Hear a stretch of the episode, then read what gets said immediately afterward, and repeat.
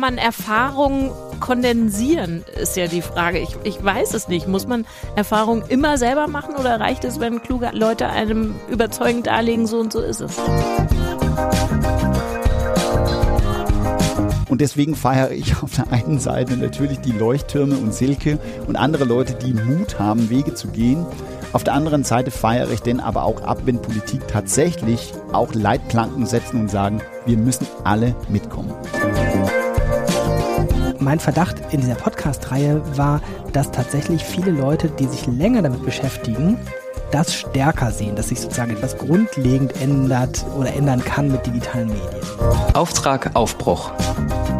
Der Podcast des Forum Bildung Digitalisierung.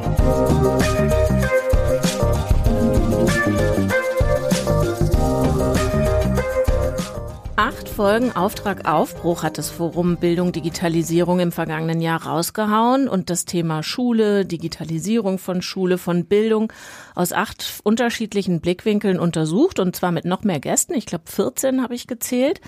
Es ging um die Lehrkräfte logisch, um die Schulleitung, um Schulträger, Schulaufsicht, Kultur des Teilens und, und, und. Und wir wollen jetzt in dieser neunten Folge bilanzieren, wie es bisher so gelaufen ist mit dem Podcast und mit dem Erkenntnisgewinn daraus. Und zwar mit zwei Gästen, von denen der eine ganz direkt und der andere eher so Spiritus Rector mäßig auch Macher sind oder Urheber des Podcasts, nämlich mit Jakob Schamon, dem Leiter des Forums Bildung Digitalisierung, auf dessen Mist unter anderem dieser Podcast gewachsen ist. Hallo Jakob. Hallo. Und mit Jöran Mus-Mehrholz, den kennt ihr als Host dieses Podcasts und womöglich auch aus vielen anderen Zusammenhängen und Formaten und medialen Darreichungsformen, die alle was zu tun haben mit Lernen und mit Bildung. Hallo Jöran. Hallo. Ist jetzt kein Buddy-Switch für dich, aber schon irgendwie so ein Roll-Switch. Ist es das okay, dass äh, ich heute die mit den Fragen bin und du der mit den Antworten? Ich habe mich äh, acht Folgen lang drauf gefreut. okay, alles klar. Dann kann heute der Korken aus der Flasche. Und ich bin Katja Weber, das sei auch noch gesagt. Heute also hier die mit den Fragen. Bevor wir reinhören in die acht Folgen, die schon aufgelaufen sind und drüber diskutieren, wäre es vielleicht ganz schön, habe ich gedacht, wenn unsere Zuhörerinnen und Zuhörer ein bisschen mehr Biografisches von euch erfahren, so die Story behind äh, hinter diesen beiden Persönlichkeiten. Und ich kann es ja schon mal verraten, ihr seid neben euren heutigen Funktionen ausgebildet als Erziehungswissenschaftler, das trifft zu auf dich, Jöran, und als Lehrer und Schulleiter, das ist ein Teil der Story von Jakob, den vielleicht auch viele schon kennen, ne? das wird ja auf Veranstaltungen immer gerne erwähnt. Also Schulleiter gewesen und Lehrer gewesen an der deutsch-skandinavischen Gemeinschaftsschule in Berlin-Tempelhof. Dann wird natürlich auch immer äh, angesprochen von mir auch, du bist Däne, kommst also aus dem Land, in dem bildungsmäßig Milch und Honig fließen. Aber ich habe in der Vorbereitung auf diesen Podcast hier noch was ganz anderes über dich gelernt, nämlich dass du was wirklich komplett anderes vorhattest nach deiner eigenen Schulzeit. Erzähl das mal bitte. Ja, ich wollte hier Musical-Star äh, werden. Sterne, Musical-Sterne, so wie wir auf Dänisch sagen. Genau. Und eigentlich ist es ja nicht so weit weg, weil no. als Lehrkraft hat man eine Bühne und äh, die Bühne wurde mich nicht angeboten als Musical-Star, also muss ich ja die Bühne woanders holen. Mhm, aber da gibt's sicherlich auch noch eine Extended Version zu. Also das hat nicht geklappt als Musical-Star, okay. Aber ich finde, dann abzubiegen Richtung Lehramt ähm, und Unterricht und Schulleiter ist nicht naheliegend. Wie kam es dazu? Also das war tatsächlich so, als ich mein Abi gemacht habe, habe ich ähm, angefangen in einem Laden zu arbeiten und habe nebenbei Schauspiel studiert. Das ist ja privat, das muss man ja viel dafür zahlen, um in den großen staatlichen Schulen zu kommen. Da gibt's nur acht Plätze pro Jahr in Dänemark, also ist schon eine heftige Nummer. Und man muss da natürlich sehr viel üben. Und ich habe nebenbei in einem Laden gearbeitet, wunderbar 10 bis 20 Uhr, also gab es nicht so viel Zeit zum Üben. Und was macht man denn als äh, cleverer 20-Jähriger, findet den Job, wo man am meisten meisten Geld für die wenigste Zeit äh, verdienen kann. Und das ist in Dänemark tatsächlich als Vertretungslehrer. Weil dann kriegt man ja relativ gutes Geld, um 45 Minuten zu vertreten. Und ich konnte dann sozusagen vormittags in die Schule sein und nachmittags mein Schauspielunterricht oder, oder Proben machen. Und ganz schnell war das so, die haben rausgefunden, in der Schule, in Brennpunktschule nördlich von Kopenhagen, wo ich gearbeitet habe, ach, der Junge kann Deutsch. Und äh, dann wurde ich nach einer Woche sozusagen zur 7c reingeschickt worden. Das war so die Klasse, wo alle andere Deutschlehrer sozusagen rausgegangen sind und haben, äh, haben es nicht geschafft, irgendwie durch für gegen äh, mit denen durchzumachen. Und ich wurde dann relativ schnell auch als richtige Lehrer eingestellt und habe meine eigene Klassen bekommen. Nach einem halben Jahr wurde ich eine volle Stundenplan angeboten. Mhm. Und das war dann alles so in so einem Prozess nebenbei. Und ähm, du, du bist ein Seiteneinsteiger. Ich bin total ein Seiteneinsteiger. Oder, oder ich habe ja den nachdem mein Studium gemacht. Aber das Interessante war, als Seiteneinsteiger wurde ich äh, als Co-Klassenlehrer an einem sehr coolen, jungen, aber sehr oder trotzdem erfahrenen Lehrkraft reingesetzt als Klassenlehrer. Und er war so genervt, weil er hat Von dieses, dir? Ja, weil er hat dieses Kind als Co-Klassenlehrer bekommen, also ich. Und äh, hat denn zu mir gesagt. Sag so, nochmal, wie alt warst du denn da so? 19, 20? Nee, 21. Okay. 21. Mhm. Und er hat denn so gesagt, naja gut, Jakob, dass wir jetzt diesen Destiny jetzt teilen müssen, aber ich werde dich nicht schonen. Und wir haben gesagt, nee, möchte ich eigentlich auch nicht. Und habe den sozusagen ein Jahr mit ihm durchgezogen und das war wirklich eine Brennpunktschule, also Hausbesuche. Ähm, äh, in Dänemark immer das so roten Bescheide an die Staat schreiben müssen, wenn Kinder sozusagen von zu Hause aus entfernt werden müssen wegen Gewalt. Also wirklich mhm. alles mitgemacht und das war super hart. Aber ich habe denn in diesem Jahr auch gelernt, was eigentlich zählt und ähm, was man eigentlich auch verändern kann in Augenhöhe mit Kindern und Jugendlichen. Und deswegen irgendwann, ja, habe ich denn auch die rote Karte von Seiten der Schauspielschule und meine Schauspiellehrerin bekommen habe, Jakob, du bist nicht gut genug dafür, mach was anderes, was natürlich ein totaler Schlag im Gesicht war. Auf der anderen Seite war es mir auch nicht so weit weg zu sagen, was soll ich denn stattdessen machen? Ich will natürlich in der Schule bleiben. Naja, du sagst, ich will das natürlich, aber eingangs hast du es so geschildert, naheliegende, praktikable Lösung mit gutem Entgelt. Irgendwo Katja, musste ja Blut geleckt Katja, mein haben. Vater ist Lehrer. Der war Schulleiter an der Schule, wo ich selber zur Schule gegangen bin. Onkel ist Lehrkraft. Also war das eigentlich so im Blut und ich habe gekämpft, um nicht da, um dich frei zu schwimmen, um mich frei zu schwimmen.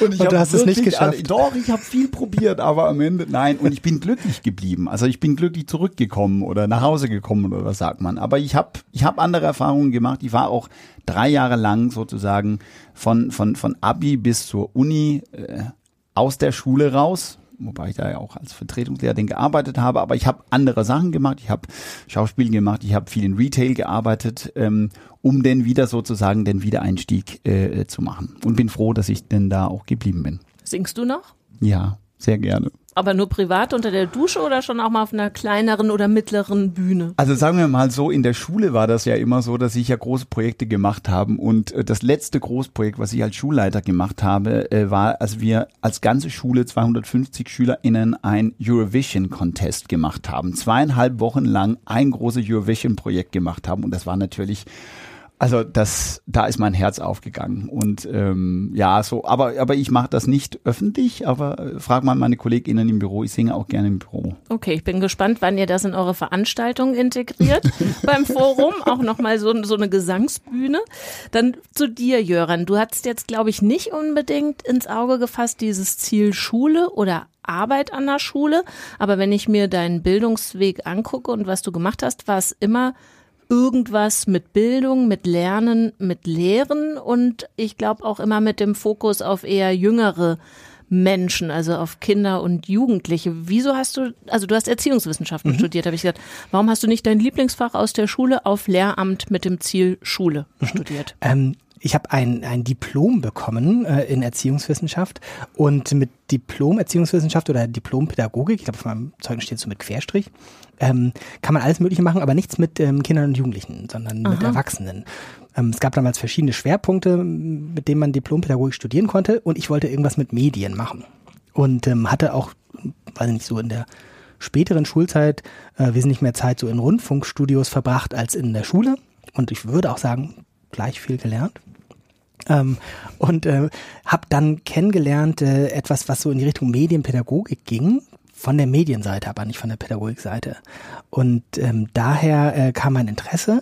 Wir müssen jetzt vielleicht sagen, heute am Tag der Aufzeichnung sind wir an Tag zwei nach dem Jubiläum der Sesamstraße. Mhm. Und ich kann mich da selbst nicht dran erinnern, aber ein ähm, Schulfreund sagte zu mir, ich hätte damals gesagt, was ich denn machen würde, sowas wie die Sesamstraße in mal ein bisschen besser oder sowas. Also ähm, kann Passt ich mich eigentlich nicht erinnern, auch, oder? Damit kann man ganz gut vielleicht äh, deine Erklärvideos so zusammenfassen, oder? Mit dem mit dem Anspruch, der in der Sesamstraße steckt, sofern ich das noch verfolgt habe ja, die letzten Jahre. Also es ist relativ wenig Grobi nur noch drin in den Videos, aber ähm, wenn es nach mir ginge, würde ich auch gerne mal so eine Grobi-Rolle wieder machen.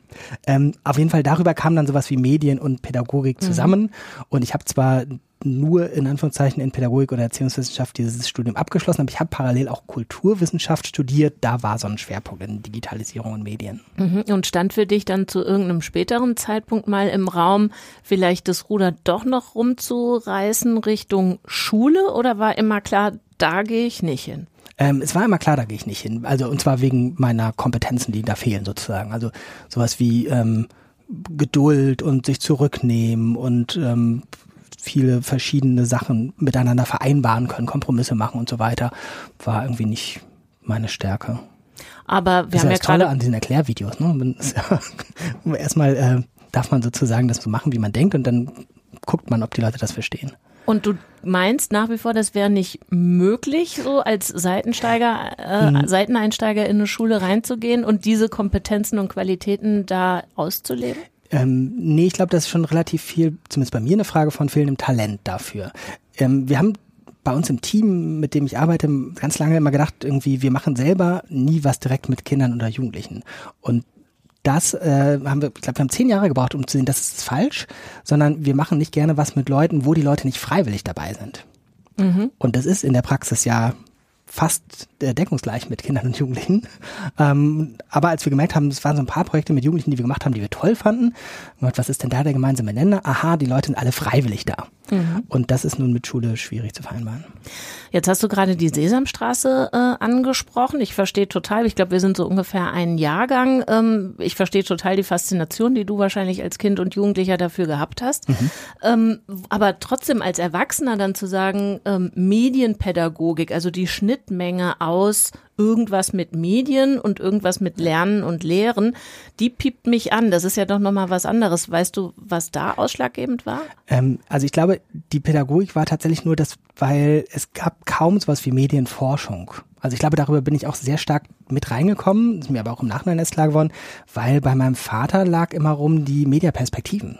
Mhm. Sagt dir das noch was von, von deinem Jahrgang her? Das war so ein Medienforschungsding von, ich glaube, von, von, von ARD Werbung eigentlich letztlich irgendwie organisiert, ähm, wo so Mediennutzungsweisen quantitativ erforscht wurden, später auch qualitativ. Und ich glaube, über Medienpädagogik bin ich nur gekommen, weil ich nicht schlau genug war, mich so zu informieren, dass man Medien auch nochmal mit ganz anderem Zugang äh, wissenschaftlich ähm, anschauen kann. Und dann war Pädagogik schon wahrscheinlich was, das ich gerne Dinge erklärt habe, Lerngelegenheiten toll fand, äh, die, die zu konstruieren und so. Das ähm, kam aber eher von der Medienseite rein. Punkt erstmal. Punkt erstmal. Ähm, und aber gleich einen Doppelpunkt dahinterhergesetzt. Ich habe euch beide gebeten, ein Dings mitzubringen, irgendetwas aus eurer Biografie, ja. was ein bisschen mehr erzählt über euren Zugang zu unserem Riesenthema Transformation. Was habt ihr dabei? Wer mag beginnen? Du. Ja, ich habe ja wirklich hier äh, mit, mit, mit vielen Umziehen und Länder umziehen und so, da verschwindet ja viele Sachen. Aber ich habe es tatsächlich geschafft, mein, mein erstes digitale Unterrichtsgerät zu finden. Und ich habe jetzt hier äh, ein digitalen Diktaphon. Ach. Und das war sozusagen der, der heißeste Scheiß in den Nullerjahren, als ich als Sprachlehrer äh, angefangen habe. Weil das ist im Grunde so ein Radioreportergerät, Olympus, womit man losgeht, O-Töne macht. Genau so. Ja. Und ähm, man kann es ja tatsächlich auch ein bisschen vielleicht mit dem, mit dem Job als Journalisten vergleichen, weil ich meine, als Lehrkraft und besonders in den Sprachfächern hast du ja die Aufgabe, apropos Freiwilligkeit oder nicht, man muss ja auch Kinder und Jugendliche bewerten.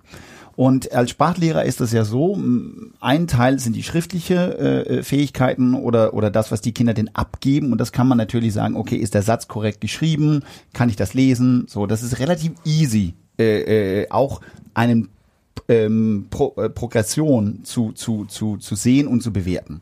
Mündlich war das natürlich immer so, wenn ich als ich habe Englisch unterrichtet, ich habe Dänisch unterrichtet, ich habe Deutsch unterrichtet und oft ist es ja so, Kinder lesen was vor. Und dann sage ich Katja, äh, Freitag, äh, lies sie vor und ich schreibe denn mein Notizbuch, Katja, heute gut. Eine Woche später liest Katja wieder vor und ich setze mir meine Notizen von vorigen Freitag und sage, Katja, heute äh, gut oder besser oder schlechter. Also wirklich sehr, sehr schwierig, solche Sachen eigentlich zu bewerten. Und deswegen war das ja plötzlich so, als die Digitalisierung kam, die ersten Handys waren da und man konnte ja plötzlich aufnehmen. Das war total easy. Und ich fand, dass dieses Gerät war einfach das Allertollste und ich habe mir das so gewünscht. Und man kannte es ja von den Ärzten, also mit den Kassettenbänder, das so, so alt bin ich ja auch, dass ich das erinnere. Und das war natürlich schwieriger, da, da musste man das wieder hören, aber plötzlich war das so, man konnte es in der Tasche haben, ich konnte das in jeder Klasse mitnehmen, ich konnte Ordner machen, wo ich denn sozusagen Katjas Progression in mündlich Deutsch äh, be beurteilen und auch Kinder zum Beispiel die Möglichkeit geben, dann kommen wir auch wieder dahin, dass sie selber Produzenten sind, nicht nur, ähm, mhm. nicht nur Rezipienten von irgendetwas. Und man konnte auch Kinder bitten, vorzuspielen in einem Elterngespräch. Hör mal, wie gut ich geworden bin in Deutsch. Und ich wünschte mir dieses Gerät so dringend. Und ich habe meine Schulleiterin gefragt, kann ich so eins haben? Und das hat sicher 100 Kronen gekostet oder vielleicht 300 Kronen. Was ist das? Ja, 25 Euro, 35 Euro oder so. Und das gab es Ich glaube, die Budget. waren teurer damals. Ja, das kann auch sein. Aber das war nicht die Welt. Also ich meine, das war ja nicht so, dass wir uns neue Interactive Whiteboards in jede Klassezimmer gewünscht haben. Das war schon so, würde ich sagen, so äh, nicht so weit weg, so. Aber ich durfte es nicht bekommen. Und am Ende habe ich das denn was man eigentlich in Dänemark nicht tut. Das ist auch so eine spannende Sache. In Deutschland kaufen ja viele Lehrkräfte selber auch Bücher oder Kopien oder so ein, wenn sie das wollen. Und am Ende habe ich das selber gekauft, dieses Gerät. Und ich habe es den geliebt. Und am Ende durften die anderen Kollegen im Sprachabteilung auch so einen Teil haben. Okay, das war also die segensreiche Wirkung, die du entfaltet hast ja. mit dem Diktaphon. Was hast du mit dabei, Johann? Äh, eine Papierzeitschrift, ähm, und zwar äh, die Ausgabe 4 1996 von der Medienpraktisch, Zeitschrift für Medienpädagogik. Äh, ich vermute, ich habe die in der Stadtbibliothek äh, entdeckt damals. Und ähm, Zeitschrift für Medienpädagogik war ähm, halt ganz viel über Bildung und Medien drinne. Und zwar, wenn man sich das jetzt anguckt vom Inhaltsverzeichnis, 80 Prozent des Fernsehens. Es geht also um Fernsehen, Fernsehen, Fernsehen, teilweise schon mit ähm, sehr, ähm, würde sagen, noch aktuellen Fragen hier irgendwie. Ähm, die Ausgabe, die ich noch habe, 396, der geschlechtsspezifische Aspekt. Mhm. Ähm, Internet oder sowas. Es gibt einen Bericht über eine neu aufkommende äh, Konferenz, wo es auch irgendwas mit Internet gäbe, aber man hat das wirklich mit der Digitalisierung nur interessanterweise so als lineare Fortsetzung gesehen. Also es ging darum, dass jetzt Radio soll in der Zukunft mal auf DHB umgestellt werden. Mhm. Ähm, das sehen wir jetzt heute, ist nicht die Revolution gewesen. Das ist was anderes ist äh, da passiert. Für mich ist diese Zeitschrift interessant, weil sie war 1996, das war wahrscheinlich so meine Entscheidung fürs Studium. Mhm. Und äh, sie war mit herausgegeben von äh, Stefan Aufmanger, Professor für Medienpädagogik. Und der war dann sehr wichtig für mich. Bei dem habe ich dann auch später gearbeitet ähm, im Studium und der hat meine Abschlussarbeit betreut. 2003 bin ich dann endlich erst formal fertig geworden mit dem Studium. Und in, glaube ich, einen Monat später ist die Zeitschrift eingestellt worden. ähm, und das hing aber nicht mit dir zusammen. nicht mit mir zusammen, aber ich fand es sozusagen ein, eine Sache kam so zu einem Abschluss. Und Stefan Aufenanger, bei dem habe ich ganz, ganz, ganz viel gelernt. Und unter anderem hat Stefan Aufenanger in meinen Vorträgen gesagt, es geht nicht um Lernen mit neuen Medien, sondern um neues Lernen mit Medien. Danke Und dafür, wir sind im Thema. Wunderbar. Das war die Ramp. Ähm, tatsächlich wollen wir uns ja heute ein paar Clips anhören aus den bisherigen Podcasts, also Stellen, Zitate, die ihr diskussionswürdig findet, an denen ihr euch reibt oder wo ihr auch einfach sagt, zum Niederknien total brillant. Aber vorher vielleicht nochmal die Sinnfrage an dich, Jakob. Wieso habt ihr gedacht, neben allem, was wir machen im Forum, also außer den Gesangswettbewerben, die stehen noch aus, aber neben allem, was wir sonst so machen, wir brauchen jetzt natürlich auch noch einen Podcast. Wieso? Na, ich glaube, für uns ist es ja auch ein Lernprozess alles. Wir spielen ja seit Corona auch mit vielen neuen Formaten um. Wir haben Community Calls in die Wege geleitet. Wir haben, Katja, da bist du ja auch ein große, ein große Pfeiler gewesen, unsere digitalen Spotlights, wo wir Veröffentlichungen auch diskutieren. Und irgendwann kam auch für uns die Frage, wie kann man auch die Diskussionen, die wir immer wieder führen, die auch manchmal zu kurz kommt oder in einem Artikel auch zu kurz kommt. Wie können wir hier auch einmal einen Spatenstich tiefer gehen und auch vielleicht Sachen zu Ende diskutieren? In unseren ganzen Community gibt es so viele spannende Leute, ähm, mit denen wir immer wieder gerne ähm, diskutieren, mit denen wir die neuen Themen ventilieren, wo wir auch versuchen, denn Handlungsempfehlungen rauszukristallisieren aus entweder Good Practice oder aus ähm, spannende Projekte, die bei uns oder in unserem Dunstkreis sozusagen stattfinden. Und irgendwann wollen wir auch sehen, ist das Format für uns interessant, dass wir auch einmal, wie gesagt, tiefer gehen können, die Leute vielleicht auch ausreden lassen äh, ähm, und, und nicht immer ähm, ja mit, mit Blick auf die Uhr oder oder oder die die die Anzahl von Zeilen in einer Artikel ähm, ähm, ja versuchen wirklich die Themen ein bisschen tiefer äh, zu bearbeiten. Und das war eine der Ideen. Und dann habe ich ja wirklich wie gesagt ein großartiges Team, die auch immer wieder mit neuen Ideen kommt und ähm, mir kann man immer mit guten Argumenten und, und, und spannende Projekte überzeugen. Und ich habe nicht lange gezögert, als sie dann kamen und sagen so, hey, wollen wir das nicht ähm, probieren? Es hang ja auch damit zusammen, dass wir unsere äh, analoge äh, Magazin Plan BD als ein Online-Magazin umgewidmet haben und plötzlich ähm, öffnete sich da auch viele neue Möglichkeiten für audiovisuelle ähm, Kanäle, die wir denn in einem Magazin sozusagen bündeln können. Das ist ja auch das Spannende. Ein Magazin heute ist ja nicht nur das geschriebene Wort oder Bilder, sondern auch äh, weitere Formate. Und das haben wir da probiert zusammenzuknüpfen. Und dann erinnere ich mich auch noch, dass es ähm, doch eine ganz schöne Geburt war, bis der Titel stand. Ne? Da waren ganz viele Arbeitstitel, ähm, wurden ventiliert. Ich habe es aber nicht mehr ganz zusammengekriegt, welche das waren. Wisst ihr das noch oder zieht ihr da auch blank? Oh, ich könnte jetzt nachgucken. Also auswendig kann ich die auch nicht. Ähm, aber ich erinnere die Diskussion über den Titel, an dem wir jetzt geblieben sind. Das war nämlich auch relativ, äh, äh relativ hin und her äh, Auftrag Aufbruch, mhm. was ich als Ausländer ein bisschen als ein Zungenbrecher äh, äh, finde. Äh, auf der anderen Seite finde ich, das passt ganz gut zu das, was wir eigentlich immer wieder versuchen, besonders mit dem Überbegriff Transformation, die wir hier für die ersten Staffel ja für uns gehabt haben, weil es geht um Aufbruch und es geht auch darum, dass wir alle den Auftrag haben, hier loszulegen. Ich glaube, dann kommen wir bald zur zur äh, Birgit Eichelmann und die erste Folge. Aber vielleicht hast du was gefunden, Joran? Ja, ja Joran hängt an der Tastatur. Ist, es ist tatsächlich mal so ähm, für, für Archive später kann der Historiker nochmal reingucken. okay. ist, dann ist nicht so interessant wie Birgit Eichelmann. Dann hebt es bitte auf. Aber dich möchte ich vorneweg noch eins fragen. Ähm, es ist ja überhaupt nicht, Jöran, dein erster Podcast und ich habe es vorhin schon mal angedeutet. Du hast, glaube ich, ganz viel Spaß immer mal wieder in neue Gefäße zu schlüpfen mit dem, was du zu sagen hast. Also Videoclips, Podcasts, ähm, alles mögliche Vorträge natürlich, auch Bücher spielen bei dir ähm, eine Rolle.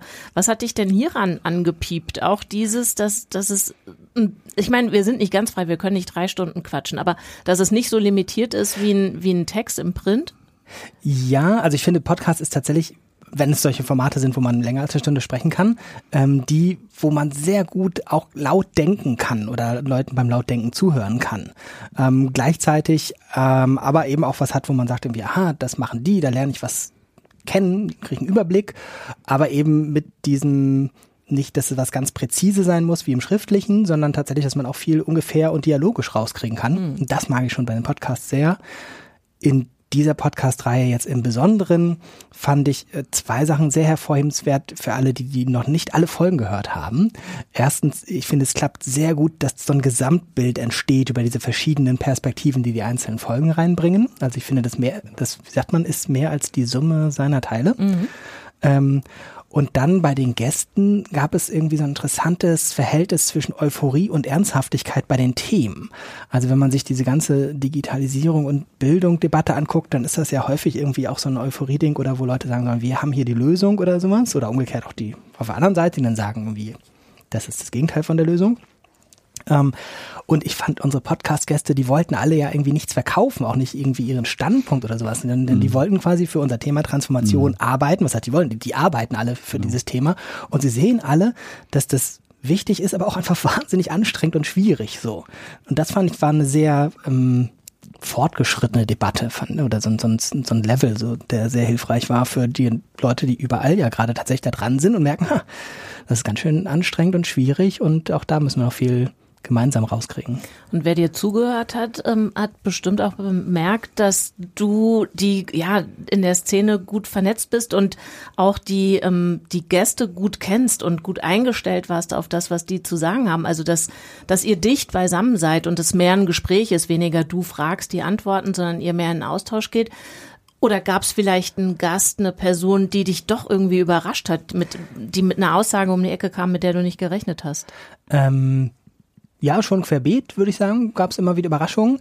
Insgesamt, also ich muss schon sagen, was tatsächlich mich ein bisschen überrascht hat, wie stark Präsenz-Podcast in der Reihe sozusagen nochmal mich selber ähm, stark angesprochen haben. Du meinst, also, wo du den Menschen also in Fleisch und einem, Blut gegenüber Genau, wir sitzt. sitzen jetzt hier, ja. vielleicht kann man das auch mal offenlegen, an einem Tisch gemeinsam. Mhm. Und das war in anderen Podcasts teilweise so, teilweise nicht. Und ich fand tatsächlich, dass äh, ich habe zumindest einen Unterschied gemerkt. Ähm, und teilweise ähm, ist so eine Sache, die kennt man vielleicht auch schon von einem Podcast, aber das fand ich in der Reihe wirklich auch nochmal sehr anschaulich, wenn die Leute sich gegenseitig so richtig was zu sagen haben, also Interesse haben, was der andere macht. Dann, das kennst du ja auch so als Moderatorin, kann man sich dann teilweise auch so zurücklehnen und sagen, ich lasse jetzt einfach eine Stunde reden, weil die sich gegenseitig dann sagen, okay, ach, das hast du so und so gemacht, erzähl mal genauer oder sowas. Das ist ja irgendwie so ein Traum für so Gespräche. Ähm, und das war in mehreren Folgen so, Bieler und Strasser, die, die hätten, weiß nicht, noch fünf Stunden reden können, glaube ich auch. Also starke Dynamik, aber auch Eikel, war Eickelmann unser einziges Einzelgespräch? Ja, ich glaube ja. Nee, Silke, nee, Müller, Müller, war auch. Ach ja, ja natürlich, genau. Silke war auch Einzel, genau. Ähm, aber ähm, Birgit Eickelmann fand ich auch stark, weil sie ja nicht unbedingt, das ist ja nicht unbedingt typisch für sie, dass sie in diesen Erzählmodus oder Nachdenkmodus geht. Sie ist ja diejenige, die häufig auch einfach klar Ergebnisse geht. Mhm. präsentiert mhm. und ähm, Fakten sprechen lässt. Und dieser Modus des Podcasts, da war ich bei ihr nicht so ganz sicher, ob das gut aufgeht, ob sie sich darauf einlässt. Und das hat sie aber wahnsinnig toll gemacht. Das ist auch eine meiner Lieblingsfolgen. Das sind fast alles meine Lieblingsfolgen. Aber, aber ich finde, Katja, ich fand das ganz spannend. Du hast in, in einer äh, Anmoderation am Anfang der Folge ähm, mit äh, Alexander Kraft und Jana Behrens auch gesagt, dass wir jetzt sozusagen den, den fast das ganze Mosaik äh, gelegt haben. Und ich finde, das ist tatsächlich das Spannende, wenn man über die ganze Folgen schauen. Das sind wirklich PraktikerInnen, das sind PolitikerInnen, das sind WissenschaftlerInnen, das sind Leute aus der Schulaufsicht, aus den Schulträgerschaft, aus unterschiedliche dunkle Ecken der Verwaltung, die man normalerweise nicht auf dem Tablett sozusagen hin, hinlegt und diskutiert. Das ist ähm, universitäre äh, Lehrerfort- und Weiterbildung, das ist der zweite und dritte Phase. Und, und wir haben tatsächlich mit dieser Podcast-Reihe irgendwie versucht, alle Leute ähm, ein, ein Sprachrohr zu geben. Und das finde ich tatsächlich ganz gelungen, ähm, wenn ich euch loben darf äh, und mein Team natürlich du auch, darfst. die die Gäste äh, ausgesucht haben. Das finde ich total spannend. Und dann natürlich ähm, die, die Menschen, die den auch richtig ausgepackt haben und wirklich ähm, viele, viele, viele Sachen diskutiert, reflektiert und ähm, auch versucht mit uns in die Zukunft zu schauen. So, wer uns jetzt zuhört, ist vielleicht ein bisschen erschreckt, weil wir schon mit so vielen Namen um uns geworfen haben und denkt, was, oh mein Gott, was bisher geschah, muss ich mir jetzt auch noch geben, bevor ich diese Ausgabe verstehe, muss ich mir die acht aufgelaufenen schon anhören. Nein, nur um hier für Entspannung zu sorgen, äh, müsst ihr nicht. Wir machen hier so eine Art Best-of jetzt Oder einfach. Wir sind, wir sind den Total. Trailer. Ja, wir sind man, sozusagen man, das Prequel. Jetzt. Ja, genau. ja, genau. Man, man, kann auch damit anfangen. Ich habe am Wochenende Kaleidoskop geguckt. Das ist so eine Netflix-Serie, mhm. die man ja in verschiedenen Reihenfolgen gucken kann. Ach. Ähm, und da denke ich, glaube ich, das sind wir auch gerade. Okay, man, man kann uns kann sozusagen jetzt erst uns hören und danach nochmal. Genau. Jetzt haben die dreimal von dieser Eichelmann geredet, jetzt höre ich mir das mal an. So, und das machen wir jetzt auch noch ausführlicher mit der Birgit Eickelmann, weil tatsächlich habt ihr äh, Clips und Snippets mitgebracht, Zitate aus den ähm, Folgen, die schon vorangegangen sind. Und Birgit Eickelmann, um das noch dazu zu sagen, ist Professorin für Schulpädagogik an der Universität Paderborn. Und mit ihr ging es länger mal breite, Jöran, um den Begriff Transformation. Und du hast uns folgendes Zitat mitgebracht. Und wir haben ja die große Herausforderung, dass diese digitale Transformation etwas ist, was nie abgeschlossen ist. Also vor meinem geistigen Auge ist es kein Kreislauf, sondern ist eine Spirale. Und diese Kapazität von Schulen, aber auch gerade des Systems Schule, äh, diese Kapazität, diese fortlaufende Innovation wirklich zu gestalten, das ist etwas, was eine ganz große Herausforderung ist und was wir gar nicht denken. Transformation als Spirale wird uns da geschildert. Was denkst du, wenn du das hörst? Zwei Sachen sind mir dazu aufgefallen. Das eine ist dieses Spiralartige, ähm, ist eine wirklich so andere Sache als das, was wir häufig sehen, dass nämlich Transformation als sozusagen ein vielleicht auch großer, vielleicht auch ganz komplizierter oder verworrener Weg gegangen wird, aber der ist sozusagen hat ein klares Ende. Und das, was Birgit Eickelmann sagt, ist, dass es sozusagen irgendwie ein immer fortlaufender ähm, Prozess ist. Es ist was, jetzt, wo wir inhaltlich einsteigen, würde ich sagen, ich fange mal gleich tatsächlich irgendwie gleich mit den ganz schwierigen Sachen an, ist etwas, wo ich sage, boah, dafür ist Schule überhaupt nicht gemacht. Also weder die Einzelschule in der Regel noch das Systemschule, wie Birgit Eickelmann gesagt hat. Ähm, Schule haben wir gesellschaftlich für das Gegenteil erfunden, für Stabilität. Also wir haben Schule sozusagen dafür erfunden, dass wir gesagt haben, da soll das, was sich in einer Generation bewährt hat, an die nächste Generation weitergegeben werden. Und wenn man sich jetzt auch anguckt, auch auf der konkreteren Ebene, was zum Beispiel so das Berufsbild der, der Lehrerin oder des Lehrers äh, ausmacht, das ist ja auch nicht dafür da, dass der oder die Weiterentwicklung gestalten kann, sondern der ist so auf Unterrichten ausgerichtet. Und da würde ich jetzt erstmal am Anfang des Gesprächs sagen, boah, da hat die Eickelmann aber recht, aber wie soll das denn mit dem bestehenden System funktionieren? Also darf ich, Katja? Ja also, klar, ich habe gerade gerätselt, ob du widersprechen, ergänzen oder zustimmen möchtest. Ich nee, wurde nicht schlau das, aus der Mimik. Ich möchte, ich müsste das widersprechen. Also ich glaube, du hast im Grunde genommen recht und besonders wenn du sagst, das System ist nicht auf diese Transformation und, und diese Veränderung eigentlich ge, ähm, gebaut und, und da gebe ich dir recht. Auf der anderen Seite muss ich ja als wirklich langjähriger Lehrkraft und Schulleiter sagen, es ist nicht der Fall, dass Schule sich nicht entwickelt. Weil ich meine, Montag ist nicht das gleiche wie Dienstag und Dienstag in Woche eins ist nicht das gleiche wie Dienstag äh, zwei Monate später. Schule entwickelt sich immer. Ähm, es hat aber sehr viel damit zu tun, wie wir als Menschen im System mit dieser Herausforderung umgeht äh, Eichelmann ähm, nennt Transformation eine Spirale und eigentlich ist ja die ganze curriculare Anforderung auch als Spiralen aufgebaut worden. Also ich glaube, da würde auch jeder, ähm, jeder Bildungspolitiker vielleicht auch sagen, ja, das haben wir doch alles intus. Es wird aber nicht überall geliebt. Und ähm, ich glaube, da hast du einen richtiger, richtiger Punkt äh, geschafft, weil das ist auch anstrengend.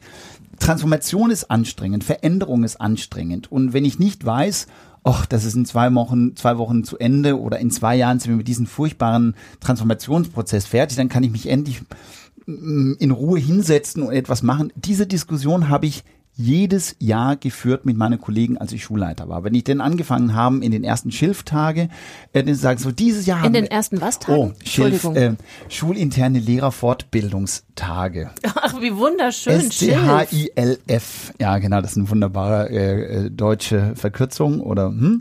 Ähm, dann haben wir das Jahr geplant und und die sagen immer, oh, brauchen wir wirklich zwei Großprojekte? Brauchen wir nochmal ein Eurovision Projekt? Dieses Eurovision Projekt von letztes Jahr war so anstrengend. Sollen wir dieses Jahr wirklich Theater machen? Machen. Und ich habe immer gesagt, ja, natürlich müssen wir das machen. Oder können wir das nicht, was wir von drei Jahren gemacht haben, wiederholen? Naja, was denn mit die Kinder, die auch vor drei Jahren in der Schule waren?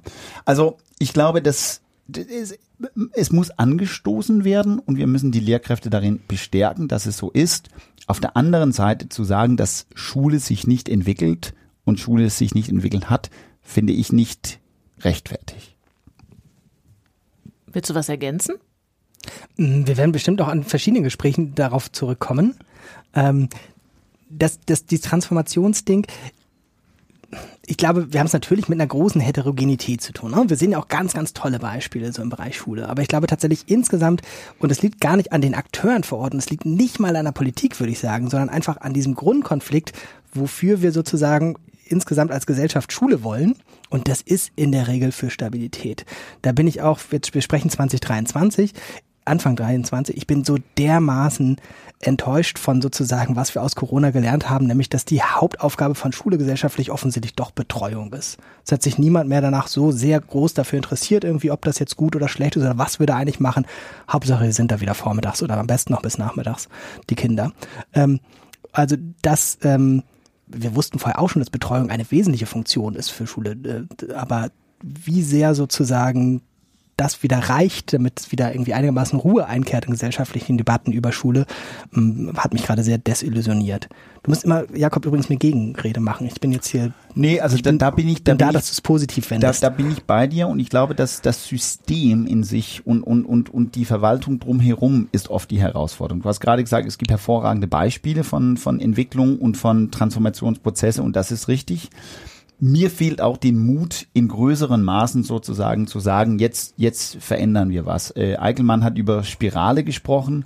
Ich meine, wenn wir gucken, bundesweit, welche Bundesländer, das ist auch so eine Frage, die ich oft bekomme, sind, sind gut unterwegs und wo, wo ist ähm, Transformation oder wo ist Innovation auch zu spüren, sage ich zum Beispiel immer, Rheinland-Pfalz macht ein ganz spannendes Projekt gerade mit Schule der Zukunft, wo man versucht, alle diese Einzel, sage ich mal, so Beispiele, die es gibt und wo Schulen neue Wege gegangen sind, um, um weiterzukommen, versuchen sie gerade ähm, aus der Schatten sozusagen zu holen und das in Schulversuche umzusetzen und eigentlich die Schulen Rückenwind zu geben, die etwas Neues ausprobieren, Noten auszusetzen, neue Prüfungsformate, Fächer zusammenlegen. Und wenn ich mit der Ministerin spreche und die KollegInnen im, im, im Bildungsministerium, ist es auch erstaunlich, wo eigentlich der Gegenwind kommt.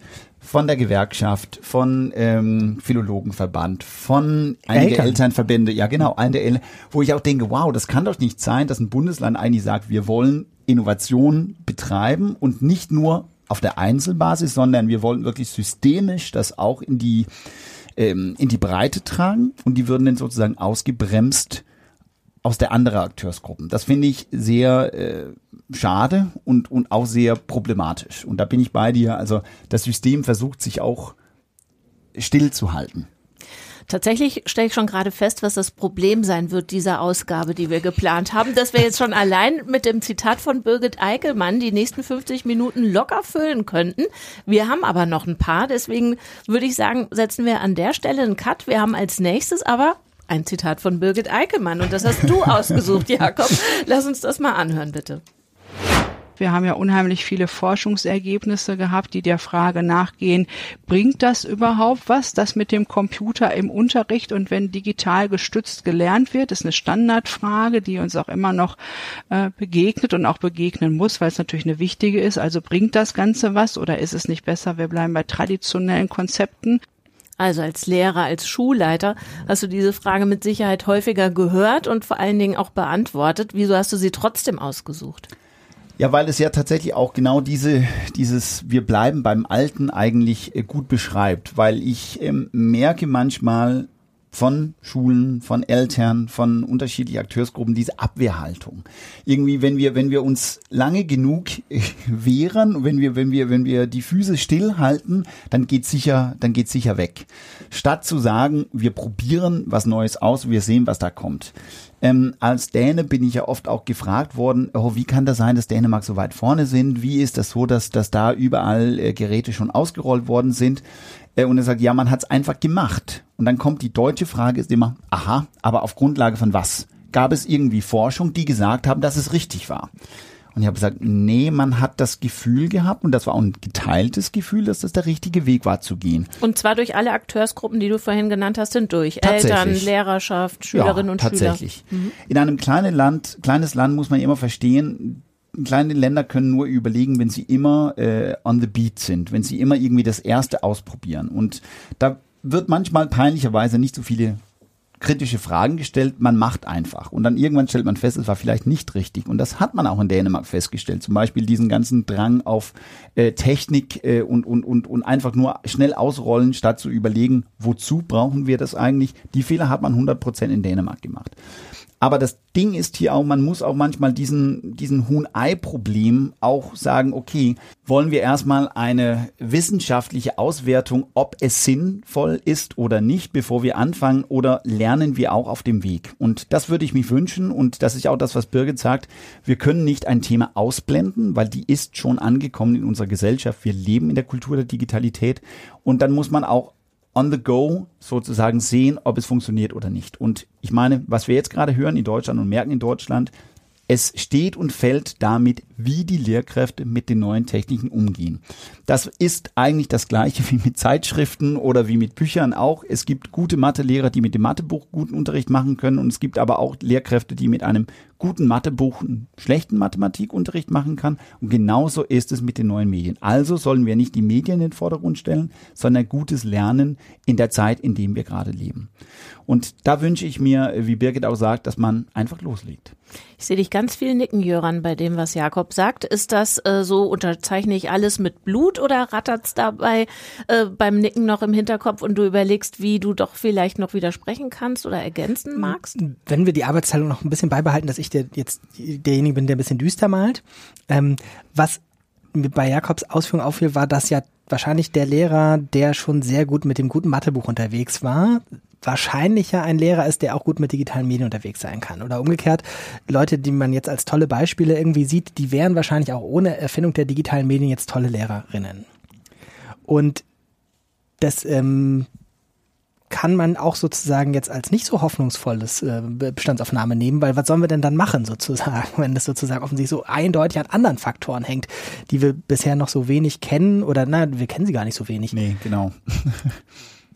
Nee, wir kennen ja die Faktoren. Also sozusagen gute FachdidaktikerInnen können ja. in, in, in unterschiedlichen medialen Welten gut umgehen. So eigentlich geht's darum, dass wir sicherstellen, dass die Lehrkräfte, die vor den Kindern und Jugendlichen stehen, gut ausgebildet sind und auch anpassungsfähig sind. Und die Möglichkeiten haben, sich weiterzuentwickeln, wie so Birgit Eickelmann im ersten mhm. Zitat gesagt hat. Und ähm, ah, jetzt bin ich der Optimist. Nee, äh, dann, na, äh, Verdammt. Also, aber wie, wie soll denn das so jetzt gehen mit diesem wahnsinnigen Fetisch darauf, dass auf keinen Fall Unterricht ausfallen darf? Und wir absehbar, sagen wir mal, mindestens auf zehn Jahre Lehrkräftemangel haben nach den bisherigen ähm, Vorgehen. Ähm, wie soll denn sozusagen diese Weiterentwicklung überhaupt stattfinden? Es muss meines Erachtens im im, im, im, im Normalbetrieb stattfinden können. Und ich habe das allerbeste Beispiel, was ich immer gerne sage, Irmgard da draußen, du weißt, wer du bist. Ähm, Irmgard war zu der Zeitpunkt äh, 68, als sie an meiner Tür in der Schule geklopft hat, hat an den rem renommiertesten Berliner Schulen gearbeitet, war äh, Oberstudienrätin oder ist das ja immer noch natürlich und ähm, hat eigentlich alles gemacht, im Ausland unterrichtet. Und plötzlich klopft sie an die Tür an die zu der Zeit, keine Ahnung, sechs Jahre alte deutsch-skandinavische Gemeinschaftsschule, die so ein bisschen rumgeeiert hat mit Montessori-Pädagogik und übergreifendes Lernen und vier Sprachen in einem Klassenzimmer und viel Digitalisierung.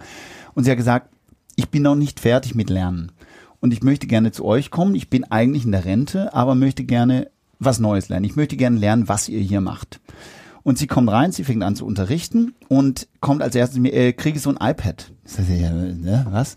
Naja, weil ich habe es nicht so ganz verstanden und wenn ich diese Interactive Whiteboard äh, bedienen muss und das, was die Kinder da haben, muss ich mich ja auch ein bisschen äh, nacharbeiten. Das habe ich noch nicht gelernt in dem staatlichen Dienst. Also habe ich sie natürlich ein Tablet zur Verfügung gestellt. Und dieses Mindset bei gute Lehrkräfte zu sagen, ich muss mich immer, dann kommen wir zurück zu dem ersten Zitat, ich muss mich immer wiederholen oder oder oder weiterentwickeln. Ich muss mich an neue Gegebenheiten anpassen.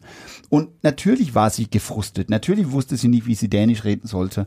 Aber sie hat sich immer wieder frisch im Kopf gehalten. Und als ich dann vor einem Jahr wieder in der Schule war und wusste, sie war über 70, habe gesagt, Irmgard, was ist? Ja, jetzt nehme ich das letzte Jahr. Und ich habe gesagt, Irmgard, das hast du doch die letzten vier Jahren schon gesagt. Ja, das letzte Jahr. Aber jetzt muss ich so ein bisschen äh, die Doom-Haltung von Jöran übernehmen, weil nach dem, was du gerade ausgeführt hast, Jakob, habe ich ja das Gefühl, das hängt dann nicht an Ausbildung und Fachdidaktik, sondern an der Persönlichkeit, die dieser Mensch mutmaßlich schon hat, wenn er dieses Studium aufnimmt, oder? Das ist also diese, diese Offenheit und dieser Bock auf, du hast ja gesagt, sie kam rein und hat gesagt, ich bin nicht fertig mit Lernen. Sie hat nicht gesagt, ich bin nicht fertig mit Lehren, sondern auf sich bezogen, sie, sie wollte noch Input. Ähm, das ist ja vermute ich nichts, was man sozusagen in einen Stundenplan drücken kann und wofür man Menschen öffnen kann, wenn sie das nicht schon in sich haben. Ich glaube schon. Ich glaube, man kann schon Lernumgebungen, und hier meine ich tatsächlich für Erwachsenen auch schaffen, wo sie, und da, das ist eigentlich die, die, vielleicht die Antwort auf deine Frage vorher, Jöran, wo es, wo es möglich ist, im laufenden Betrieb zu lernen. Für alle. Und ich meine, äh, ich bin aus der Schule gegangen, ich bin in der Stiftungswelt angefangen und ich wusste gar nicht, was sie alles, also wenn ich sie zugehört haben, wie sie geredet, habe ich die Worte nicht verstanden, weil das war eine völlig neue Sprache. Ich musste Learning by Doing auch in einem neuen Kontext vieles Neues aneignen. Und ich glaube, das kann man auch für Lehrkräfte schaffen, wenn man, wenn man diese, diese Raum schafft in dem Alltag, dass ich lerne mit den Kindern und Jugendlichen. Wir sind alle Lernenden. Wenn der Schulleitung sagt, ich weiß auch nicht alles, aber wir lernen gemeinsam. Wir stellen uns die Herausforderung gemeinsam mit Akteursgruppen, Eltern, SchülerInnen, Lehrkräfte, weiteres Personal in der Schule, die Leitung und wir gehen gemeinsam an Lösungen ran. Das müssen wir eigentlich für Schule schaffen, so dass die, die vielleicht auch nicht diese innere Neugier oder was wir das gerade beschreiben sollen, die müssen auch die Möglichkeit haben zu spüren, wow, ich kann was Neues lernen. Und dann kommen wir langsam weiter. Weil sonst, wenn wir alle sagen, wir müssen die 24-wöchigen Kurs in so und so viel belegen, dann wird es auch Leute, die zurückkommen von 24 äh, Wochen Kurs und sagen, ich habe die innere Werte doch noch nicht, ich brauche noch 24 Stunden oder 24 Wochen. Und dafür haben wir leider keinen Platz im System. Dann gehen wir weiter chronologisch durch die Podcasts. Jöran, du wolltest gerne hier zwei Outtakes aus der zweiten Folge zu Gehör bringen. Das war die Folge zum Thema Lehrkräftebildung. Passt ja auch super, an dem Punkt sind wir im Grunde gerade. Ähm, das war die Folge mit Thomas Strasser, der ist Professor für Technologie, unterstütztes Lehren und Lernen in Wien und mit Ines Bieler, du hattest die beiden schon genannt, vom Zentrum für Lehrerinnenbildung Martin Luther Uni Halle. Und da hören wir jetzt mal rein. Digitalisierung hat wenig mit Technologie, Technologie oder einem technologischen Determinismus im Schul- und Bildungsbereich zu tun, sondern bei Technologie, auch bei Digitalisierung geht es um Inklusion, da geht es um politische ja. Bildung, da geht es um die Sustainable Development Goals. Auch wenn die jetzt natürlich in aller Munde überall auch sind, finde ich das total wichtig und cool, dass da im Endeffekt das Fach integrativ oder als Querschnittsthema gedacht wird. Das muss es ja sein, weil Digitalisierung ist ja ein gesamtgesellschaftliches Konstrukt. Jetzt sagt der Thomas Strasser, bei Digitalisierung geht es um Inklusion. Ist ja vielleicht eine erstaunliche Aussage. Ähm, inwiefern würdet ihr denn oder würdest du, Jöran, sagen, das stimmt, das ist richtig so? Mhm. Bei, bei Thomas, also der sagt ja einmal, das Inklusion, dann sagt er noch, es ist Querschnittsthema für, für alles quasi. Und bei Inklusion, ich glaube, da kannst du gleich fachlich vielleicht nochmal genauer das sagen, aber ich finde ja tatsächlich interessant, dass bei ganz vielen Sachen mit digitalen Medien, wenn wir so kommt das böse Wort, Innovation gesehen haben, dann kam die eigentlich immer vom irgendeinem Rand und nicht so aus der Mitte. Da hat man mal irgendwie gesagt, okay, ähm, was ist jetzt ein ganz konkretes Beispiel? Ach so, hier zum Beispiel ähm, sich Texte vorlesen lassen. Die Funktion wurde gemacht ähm, nicht für mich und euch, sondern für Leute, die nicht lesen können. Ähm, und dann hat man gemerkt, irgendwie, ja, es gibt auch andere Leute, die davon profitieren, dass man sich Texte vorlesen kann, lassen kann. Und dann hat man gemerkt, na, es gibt ganz viele, die davon profitieren. Also beispielsweise selbst wenn ich, wenn ich irgendwie abends zu müde bin, dann versuche ich irgendwie parallel das zu machen, dass ich eine Weile mir das irgendwie vorlesen lasse und mitlese, irgendwie, weil es mir hilft bei meiner Konzentration oder sowas. Ähm, und das hat man, glaube ich, gemerkt in beiden Diskursen. Bei Inklusion hat man gemerkt, ach nee, es geht gar nicht nur um die besonderen Bedürfnisse von der Person da, ähm, sondern wir alle haben was mit besonderen Bedürfnissen zu tun. Und bei Digitalisierung ist das so ähnlich gewesen, dass wir gemerkt haben, ähm, ja, ach so, das ist ja für alle interessant, was es da für neue Möglichkeiten gibt. Hm, was jetzt nochmal diese gesamtgesellschaftliche Perspektive, die der Thomas Strasser angesprochen hat, sagt, das finde ich auch spannend. Von der, von der Hurra-Seite denke ich, oh, wenn man das, wenn man so tolle Beispiele sieht, dann sieht man da genau das, dass nämlich nicht ein Digitalisierungsprojekt gemacht wurde, sondern, keine Ahnung, ein Engagement im Stadtteilprojekt. Und da haben digitale Medien eine große Rolle gespielt. Aber die digitalen Medien waren sozusagen nicht Ausgangspunkt und nicht Teil der Frage, sondern Teil der Antwort auf eine, in Anführungszeichen, eigentliche Frage. Ähm, aber auch hier wieder umgekehrt ist es natürlich schwierig zu sagen, wie, wie verankert man das, wenn schon möglicherweise beides nicht da ist. Eine ganz, ganz aufregende Frage, die bearbeitet werden soll, kein ganz großes Musical-Projekt und so weiter. Äh, dann kommt man natürlich dahin, dass Digitalisierung als nur noch eine zusätzliche Baustelle wahrgenommen wird.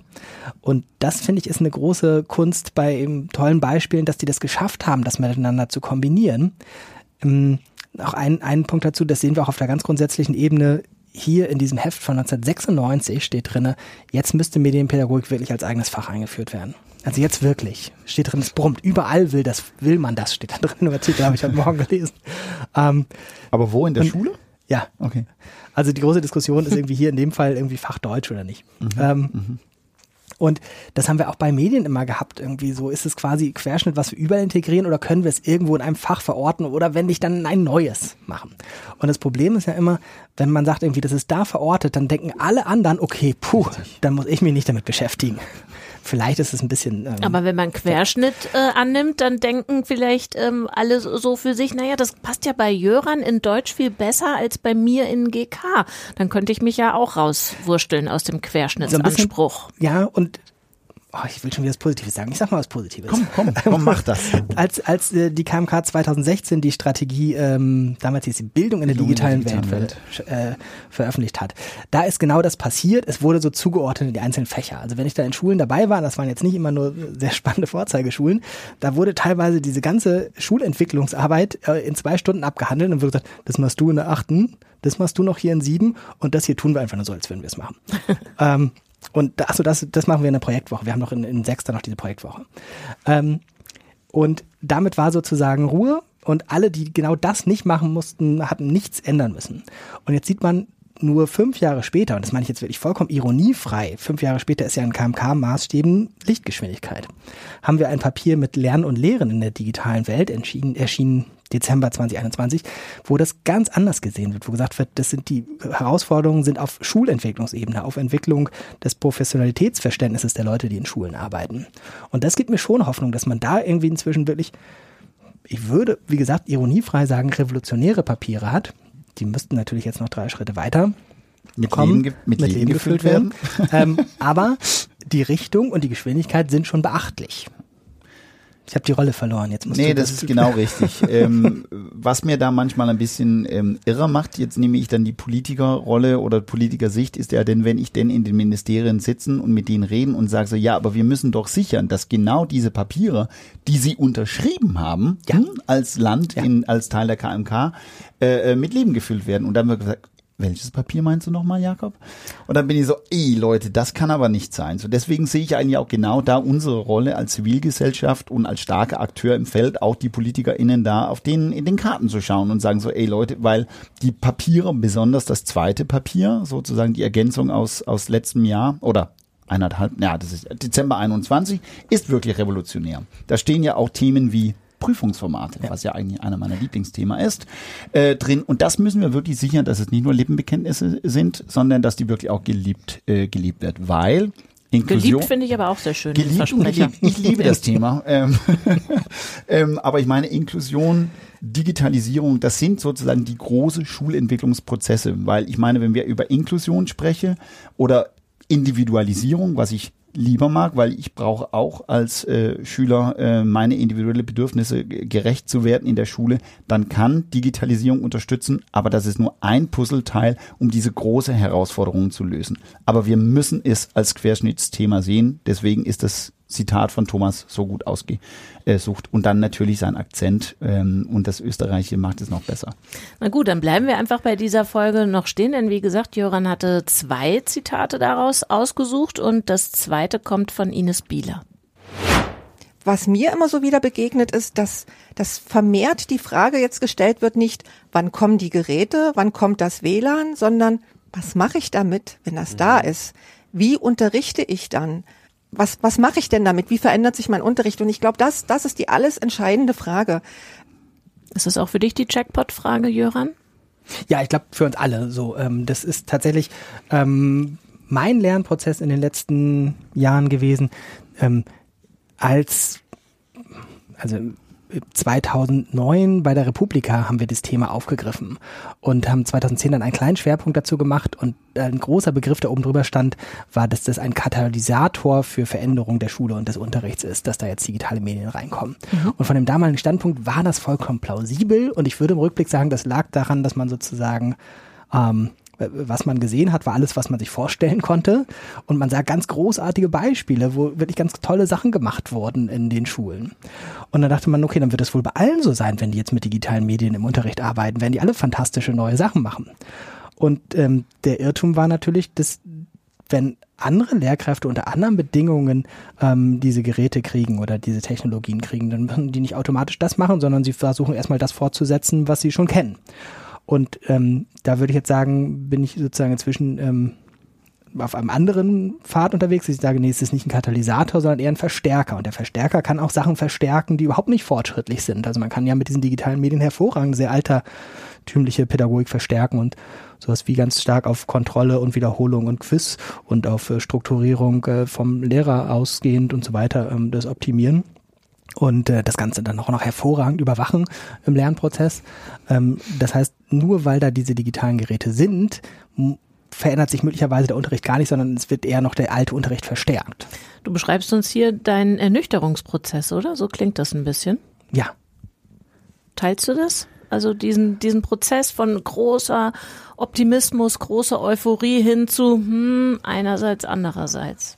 Also ich glaube, das gehört mit dazu in einem Veränderungs- und Transformationsprozess. Wenn wir wieder dann bei der Spirale sind, kann man auch bei den Wellenbewegungen sind. Manchmal bin ich auch äh, super euphorisch und froh und manchmal denke ich mir, da passiert ja eh nichts.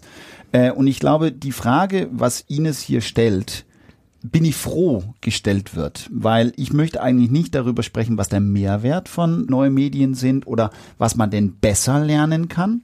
Ich möchte die Frage stellen, wie ändert sich die Lehr- und Lernsettings. Und das ist für mich wirklich das Wichtige. Äh, äh, herkömmlich hast du gerade gesagt, 32 Schüler in einer Gymnasialklasse Klasse frontal eingerichtet gegen einer Tafel, so. Oder ändere ich das ganze Setting, wie Lernen aussieht. Vernetzter, äh, ähm, in Gruppenarbeit, überfachlich, äh, vernetzt miteinander, äh, nicht nur in der Schule, sondern außerhalb der Schule. Das sind die Fragen, die jetzt gestellt wird, Gott sei Dank, mit den neuen Möglichkeiten. Aber die Antworten müssen ja erstmal verinnerlicht werden bei jeder Lehrkraft dieses Landes oder eigentlich in ganz äh, ja, Europa oder die Welt. Und Vielleicht ein kleiner Ausblick dann auch. Also das ist ja mit dem neuen Thema die Kompetenzzentren für digital und digital gestütztes Unterrichten äh, ja eine der Themen, die wir auch vom Forum versuchen und, und, und hoffen, dass wir in den nächsten dreieinhalb Jahren mit äh, vorantreiben können, um das Wissen, was es in Wissenschaft tatsächlich gibt darüber, wie Lern- und Lernsettings anders aussehen können, dann auch wirklich über die Land Länder, die Landesinstitute auch in Praxis sozusagen reinkommen können. Weil das ist genau diese Bewegung, die alle Lehrkräfte tatsächlich mitmachen müssen. Wie verändert sich mein Fachdidaktik, wie verändert sich mein Fach, wenn ich die Neumedien für Neulernen einsetzen? Und das wird spannend. Hm, vielleicht mal eine, eine insgesamt Frage an euch, die ja auch das beobachtet und über diese Podcast-Reihe beobachtet habt. Mein Verdacht in dieser Podcast-Reihe war, dass tatsächlich viele Leute, die sich länger damit beschäftigen, das stärker sehen, dass sich sozusagen etwas grundlegend ändert oder ändern kann mit digitalen Medien. Also ich und das ist vollkommen unterstellt jetzt auch bei Birgit Eickelmann, dass sie auch diesen Prozess über Jahrzehnte ja inzwischen sozusagen durchlaufen hat. Bei Stefan Aufmanger damals war es auch so, der war halt aber schon auch so erfahren, als ich da ankam sozusagen, dass irgendwie ähm, viele Leute, je länger sich damit beschäftigen, desto stärker denken sie, es muss aber ans Eingemachte gehen. Nicht dadurch, dass wir die Geräte da austauschen. Ich meine, damals schon, ich glaube, Ende der 90er gab es schon dann Laptop-Projekte in ähm, wahrscheinlich Bielefeld oder Güter Gütersloh, ähm, Bertelsmann Stiftung bezahlt oder sowas. Ne? Äh, schon damals, ich glaube, Heike Schaumburg 1999 im Abschlussbericht kam raus, das bringt nur was, wenn wir auch die Unterrichtsstruktur ändern. Voilà. Ähm, die Frage ist, gibt es sozusagen Abkürzungen, diesen jahrelangen Erkenntnisprozess, der auch bei Wissenschaftlerinnen sozusagen sehr lange reift, ähm, können das diese Kompetenzzentren irgendwie beschleunigen oder dürfen dann da nur Leute rein, die schon 20 Jahre Vorsprung haben? Wie kannst du dir das vorstellen? Wie kannst du dir das vorstellen?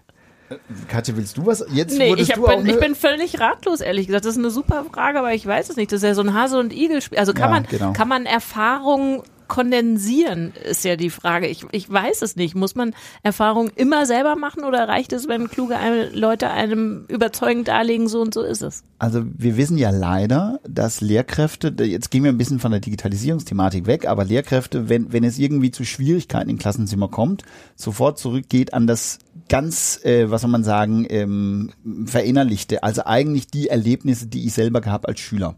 Wenn, wenn mich als Lehrkraft irgendetwas Schwieriges plötzlich im Klassenzimmer passiert, dann gehe ich nicht zurück auf die Theorien, die ich gelernt habe in meinem Studium, sondern zurück zu das, womit ich Erfahrung habe. Und das ist ein großes Problem, aber das so reagieren wir als Menschen, das ist so ein bisschen diese Urinstinkte. Was kenne ich am besten? So. Und deswegen wirklich auf deine Frage, nein, man kann nicht Erfahrungen ähm, per äh, wie sag mal, Infusion irgendwie äh, verinnerlichen. Das muss man, man muss ja erstmal scheitern, auch mit vielen Sachen, bevor man das lernt. Beste Beispiel, wie habe ich gelernt, dass es der Chor heißt, als ich plötzlich vor 500 Eltern stand und musste einen Chor vorstellen und sagen, wusste nicht, ob es der, die das Chor heißt, musste ich sagen, äh, jetzt kommt der, die das Chor, habe ich denn gesagt, weil ich keine Ahnung hatte. Und dann haben alle Eltern geschrien, der Chor. Und dann war so, okay, ich würde es nie vergessen, dass es der Chor heißt. Also muss man Fehler machen, um sozusagen zu lernen. Ich glaube aber, und das ist ganz wichtig, wenn eine Narrative sich ändert, wenn eine Narrative sich um Lernen sich ändert, davon zu sagen, Lernen passiert nur frontal im Hörsaal so und so, wenn alle darüber reden, in allen, deswegen ist ja das System auch so wichtig. Deswegen ist es auch so wichtig, dass wir über Schulräte, Schulträger, äh, Schulaufsichten sprechen, also dass sozusagen alle im System ein neues Bild und eine neue Narrative vom Lernen macht, dass wir nicht mehr über Unterricht sprechen, sondern über Lernen und Lernen kann unterschiedliche Gesichter haben, dann wird diesen Prozess sich beschleunigen. Er wird sich beschleunigen, aber du brauchst eine kritische Masse, ansonsten ist ja, das eine ganz träge hm, Veranstaltung. Ist korrekt. Okay. Dann Lassen wir das alles links liegen, was wir jetzt an dieser Stelle eigentlich noch bereden Teaser. müssten. Aber wir haben noch ein super Zitat. Du hast es mitgebracht, Jakob. Das kommt von einer Schulleiterin, von Silke Müller, Schulleiterin an der Waldschule Hatten. Und ähm, du, Jöran, hast mit ihr in dieser Folge gesprochen über Digital Leadership. Und ich habe beim Hören gedacht, ich kann diese Folge wirklich allen Menschen empfehlen, die nicht als Einsiedel in irgendeiner Höhle leben. Also jeder Mensch, der mit Minimum einem weiteren Mensch zu tun hat, wird da eine Menge erfahren. So, und der Satz, der dir so, ich weiß nicht, gefallen hat, Jakob, oder dich aufgeregt hat, der geht so. Ich stehe mit bestimmten Begriffen mittlerweile echt schon auf Kriegsfuß. Ne? Transformation gehört dazu. Daneben kommt noch Digitalisierung und Digitalität. Wenn ich diese Begriffe höre, dann denke ich mir immer, Leute, ey, wir verlieren uns so in Begrifflichkeiten. Eigentlich geht's doch darum, Kinder zeitgemäß auf das Leben vorzubereiten.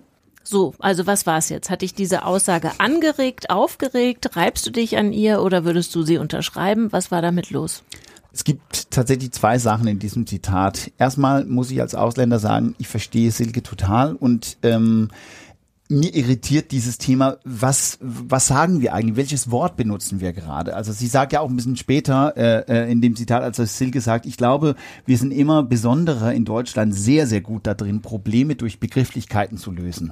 Und das ist ja so ein bisschen das Thema, weil jetzt ist es nicht mehr Digitalisierung, sondern das, die Kultur der Digitalität. Und das wird dann so ein bisschen abgefeiert, dass ich die richtigen Begriffe sagen kann. Aber es heißt ja eigentlich nicht, dass ich das Problem lösen möchte. Und das ist schon was sehr Deutsches. Also ich sage das immer so, ähm, ähm, entweder Projektitis oder Konzeptitis, was wir auch in diesem Land haben. Wir setzen uns erstmal hin, schreiben das Konzept und sind so sicher, dass alle Worte richtig sind, dass es nicht angreifbar ist. Und dann ist aber fünf Jahre passiert und wir haben eigentlich nichts gemacht. Das äh, irritiert mich tierisch. Was aber noch wichtiger in diesem, äh, in diesem Zitat ist ja, dass Silke sagt, wir müssen die Kinder und Jugendliche in Vordergrund stellen. Wir müssen immer wieder vor Augen halten, wofür wir das machen. Warum gehen wir überhaupt in einen Transformationsprozess? Warum ist es wichtig, dass die Schule heute nicht die gleiche ist, als ich zur Schule ging oder ihr zur Schule ging oder unsere Eltern zur Schule gingen? Weil wir wollen die beste Bildung für alle Kinder und Jugendliche. Also das große Wort Chancengerechtigkeit oder Bildungsgerechtigkeit. Und das dürfen wir nicht vergessen. Und da sind wir auch nicht nur Weltmeister da drin, uns hinter einer Diskussion über Begrifflichkeiten zu verstecken, sondern aber auch über systemische Antworten wie, nee, das geht leider nicht, diese Veränderung können wir nicht machen, weil der Beamtenrecht sagt so und so viel oder äh, äh, Gewerkschaft A, B, C sagt, nee, also eine andere ähm, äh, Lehrerarbeitszeitregelung können wir nicht einführen, weil statt zu sagen, was ist unser Ziel, warum ist der Grund, dass ich Lehrkraft geworden bin, warum ist der Grund, dass ich in der Verwaltung arbeite, um die beste Bildung für Kinder und Jugendliche zu sichern. Und das sagt Silke einfach großartig in einem Satz. Der Problem und die Lösung. Ja, aber tatsächlich bin ich in einem Zwiespalt, weil wir haben, oder ihr, kann ich jetzt euch den schwarzen Peter zuschieben, habt vorhin auch das KMK-Papier abgefeiert mit Kultur der Digitalität und ist ja auch Latein und klingt dann auch gleich viel schlauer. Man weiß zwar noch nicht so genau, worum es geht. Sie, sagst du ja, äh, spricht es ganz einfach aus, Kinder zeitgemäß aufs Lernen vorbereiten. Wenn wir jetzt sagen, das ist richtig, wir reden im Allgemeinen viel zu kompliziert, man kann Sachen viel konkreter beim Namen benennen, dann müssten wir das jetzt ab sofort praktizieren, oder? Und da, glaube ich, stoßen wir an Schwierigkeiten, oder nicht? wir müssen es praktisieren. Und ich meine, es gibt ja leider immer äh, so zwei Wege, um den See zu gehen. Ich meine, man kann als Schulleiter einfach sagen, das kenne ich auch selber, ich mache das einfach. Für meine Schule, für meine Kinder. Ich gehe meinen Weg und ich versuche wirklich, die Kinder auf die Welt vorzubereiten. So eine Schulleiterin ist Silke Müller. Davon gibt es sehr viele in Deutschland. Die Herausforderung ist aber, was passiert mit den anderen? Die in den Schulen sind, wo die Schulleitungen nicht so sind und wo die nicht einfach sagen, wir machen. Da brauchen wir sozusagen die Peitsche, wenn wir auf der anderen Seite sagen, und das wäre denn die KMK und dieses Papier. Weil mit diese, sage ich mal so, überall geltende Leitplanken und Leitlinien werden alle gezwungen, diesen Weg zu gehen oder zumindest diesen Weg gehen zu müssen. Und das, glaube ich, ist wichtig, weil wir können nicht einfach nur sagen, wir lassen die Fortschrittlichen, die Schnellen, die Innovativen einfach loslaufen und wir lassen die anderen in Ruhe. Das darf nämlich nicht passieren. Deswegen brauchen wir beide Schienen und deswegen feiere ich auf der einen Seite natürlich die Leuchttürme und Silke und andere Leute, die Mut haben, Wege zu gehen. Auf der anderen Seite feiere ich denn aber auch ab, wenn Politik tatsächlich auch Leitplanken setzen und sagen, wir müssen alle mitkommen. Die Frage äh, nach, nach den Begrifflichkeiten Also ich würde erstmal voll unterschreiben, habe auch wieder wild genickt, als Jakob erzählt hat, dass es irgendwie schon das mir doch irgendwie spezifisch irgendwie eine in Deutschland Diskussion geführte äh, Sache ist, dass man ähm, über Begrifflichkeiten streitet und nie, ich hatte gar nicht so den Eindruck, dass sozusagen man dann alle zufrieden sind, wenn das Konzept fertig ist, sondern schon davor sozusagen man sich mit dem Inhalt nicht mehr auseinandersetzen muss oder gar nicht auf die Handlungsebene kommt, weil man ja schon bei den Konzepten sozusagen noch lange streiten kann oder über die Begrifflichkeiten hier auch. Hm. Jetzt Silke Müller äh, halte ich auch für ein herausragend ähm, tolles Beispiel an Schulleitung und an Pädagogin und was sie macht. Ähm, sie meint sicher auch äh, Sachen, mit denen ich sehr viel anfangen kann, wenn sie sagt, zeitgemäß auf das Leben vorbereiten. Ähm, vom Begrifflichen her ähm, ist das sozusagen in, bei ihr ein Glücksfall. Ansonsten bedeutet aber zeitgemäß auf das Leben vorbereiten auch gar nichts. ähm, wenn ich mit Schulen praktisch arbeite, gucke ich immer, dass man dann eine Nummer konkreter definieren muss, was man will, weil man hat, ich habe mal in einem Artikel das Pseudokonsens ge geschrieben, ähm, genannt, ähm, dass man sozusagen einen Konsens hat, dass man sich hinter einem Begriff vereinigt, der äh, aber inhaltlich leer ist. Also zeitgemäß zum Beispiel sagen wir auch zeitgemäße Bildung oder sowas oder Lernen für das 21. Jahrhundert. Das sind ja alles Sachen, die überhaupt nichts positiv benennen, sondern nur sagen, anders als vorher. Sind Sammel, um, Sammelbegrifflichkeiten genau. sozusagen. Kannst man, du alles reinschieben. Man hat darüber aber vermeintlich einen Konsens, weil man ist sich einig, es soll anders sein als vorher, anders als es im 20. Jahrhundert war, anders als diese nicht zeitgemäße Bildung überall oder ähnliches mehr. Und ähm, das ist tatsächlich dann häufig so, wenn man dann tatsächlich sagt, okay, dann lass uns doch jetzt mal aufschreiben. Es kann auch unvollständig und äh, teilweise widersprüchlichen Stichworten sein. Was meinen wir damit? Also positive Ziele benennen. Wir wollen, dass die, keine Ahnung, mehr Musik lernen oder sonst was. Ähm, oder mehr Selbstständigkeit beim Lernen entwickeln oder sowas. Dann kommt man sehr schnell dahin, dass man merkt, ah, so weit trägt der Konsens gar nicht. Da haben wir doch unterschiedliche Auffassungen oder ein unterschiedliches Verständnis oder unterschiedliche Schwerpunkte, da aber auch nicht. Und ich glaube, das ist wahnsinnig produktiv auf allen Ebenen, zu gucken, wo genau haben wir einen Konsens, was wir anders wollen und wo haben wir nur diesen Pseudokonsens. Und, und dann kommen wir zurück zu der Spirale. Weil das, was wir heute als Konsens finden, hoffe ich, dass wir in fünf Wochen nicht mehr darüber einig sind dass da was Neues eingeflogen ist oder in fünf Jahren. Und, und, und deswegen ist es ja auch so wichtig, immer wieder an dieser Diskussion zu bleiben, obwohl die anstrengend ist, obwohl man auch immer wieder den Lust hat, können wir bitte mal fertig darüber zu diskutieren, aber wir werden nie fertig. Wir werden nie fertig mit dem Lernen, wir werden nie fertig mit dem Diskutieren und das ist das Wichtige. Und das ist für mich ein super Stichwort, nie fertig werden mit dem Diskutieren. Ich habe jetzt folgendes Problem. Wir haben noch einige Zitate, die wir besprechen wollen und schon so más o menos 60 Minuten auf der Uhr. Wollen wir jetzt einfach schlaglichtartig ja. ähm, die verbleibenden Zitate mal einspielen und uns dazu kurz verhalten? Okay. Dann hätten wir jetzt ähm, ein Zitat, das kommt von Tanja Jeschke. Das ist aus der Folge, in der es um innere und äußere Schulangelegenheiten ging und darum, um die Frage, wie die miteinander arbeiten müssen, wie die sich verzahnen müssen. Und wir hören hier Tanja Jeschke und ich fand es ganz spannend, weil im Grunde ist es ein Offenbarungseid, den sie leistet. Bis vor einem bis Anfang des Jahres ähm, war für mich Schulaufsicht irgendwas, ja, das gibt es, aber mir waren die Aufgaben der Schulaufsicht bis dahin überhaupt nicht bekannt. Das ist tatsächlich erst durch das Forum Bildung Digitalisierung beziehungsweise durch den Lab, den wir da haben, ähm, ist mir das erstmal klar geworden, dass eine Zusammenarbeit mit der Schulaufsicht dann tatsächlich auch Gold wert ist das fand ich tatsächlich krass und eben auch wirklich super in dieser Offenheit zu sagen, ich hatte ja keinen Dunst bis, ne? Und diesen Prozess zu beschreiben, da steckt einerseits ein großes Lob fürs Forum drin, andererseits habe ich gedacht, natürlich auch entsetzlich, weil äh, wie viel Tausende von Schulen und Verwaltungen und Behörden und kommunalen Mitarbeiterinnen und Mitarbeitern gibt es in Deutschland? Ihr könnt die nicht alle ins Lab holen. Also ähm, wir sind ja wieder bei der Frage der Kommunikation. Wer spricht mit wem? Genau so ist es ist. Also du hast gerade Kommunikation gesagt, ich habe Zusammenarbeit äh, aufgeschrieben und zeigt eigentlich auch, wie Kafkask äh, das deutsche Schulsystem ist, wenn Behörden sozusagen eine Aufgabe gemeinsam haben, die beste Bildung von Kindern und Jugendliche zu ermöglichen, aber die reden nicht miteinander. Die wissen sogar vielleicht gar nicht, wie sie heißen oder wo sie sitzen. Also du wolltest was sagen, Jörn, oder? Im, Im Anbetracht des Appells eben nicke ich heftig und äh, ergänze nichts. Nee, wollte einfach nur sagen, also weil das Interessante ist auch die Lösung ist eigentlich auch so einfach, wie die wie, wie die wie, wie die Herausforderung so groß ist, weil redet man miteinander und äh, wie in jeder Beziehung ist das Problem immer die Kommunikation. Also so ist es zumindest Aber das hat ja Sil Silke Müller sehr eindrücklich geschildert, dass sie mit jedem quatscht. So und ich glaube, sie würde auch dieses Verb quatschen benutzen, weil sie sagt, es geht gar nicht immer zielgerichtet um Inhaltliches, sondern einfach mal einen Schnack übers Wetter, um so ein bisschen zu merken, wie ist die andere Person getuned und um irgendeine Beziehung miteinander zu haben. Aber so ist ja deutsche Verwaltung nicht gedacht. Ich, ich glaube, da hat Silke Müller auch noch ein bisschen einfachere Umstände in äh, Hatten, ähm, auf dem Land. Wo, wo man tatsächlich weiß, wer wo in welcher Behörde sitzt. Also wenn man sich dann irgendwie ein bisschen größeren Ort vorstellt.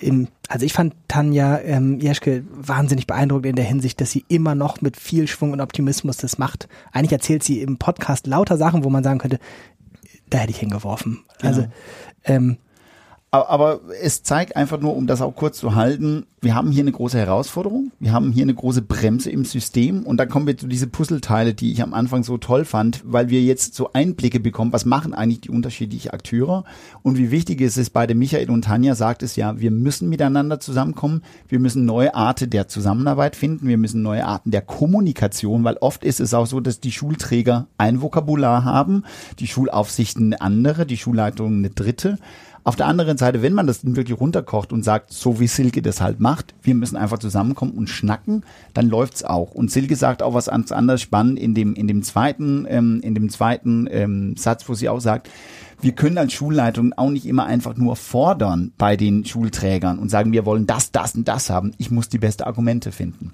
Und das finde ich auch eine, eine, eine wichtige Sache. Also Kommunikation, aber auch auf Augenhöhe versuchen, gemeinsam Lösungen zu finden. Also diese Folge ist sehr spannend. Ein Appell noch, äh, sich diese Folge anzuhören, was bei den beiden auch wirklich enorm spannend ist. Das sind beides auch quasi Quereinsteiger äh, in der Verwaltung und haben von der Seite aus eben auch nochmal ganz spannend ihre Wahrnehmung beschrieben.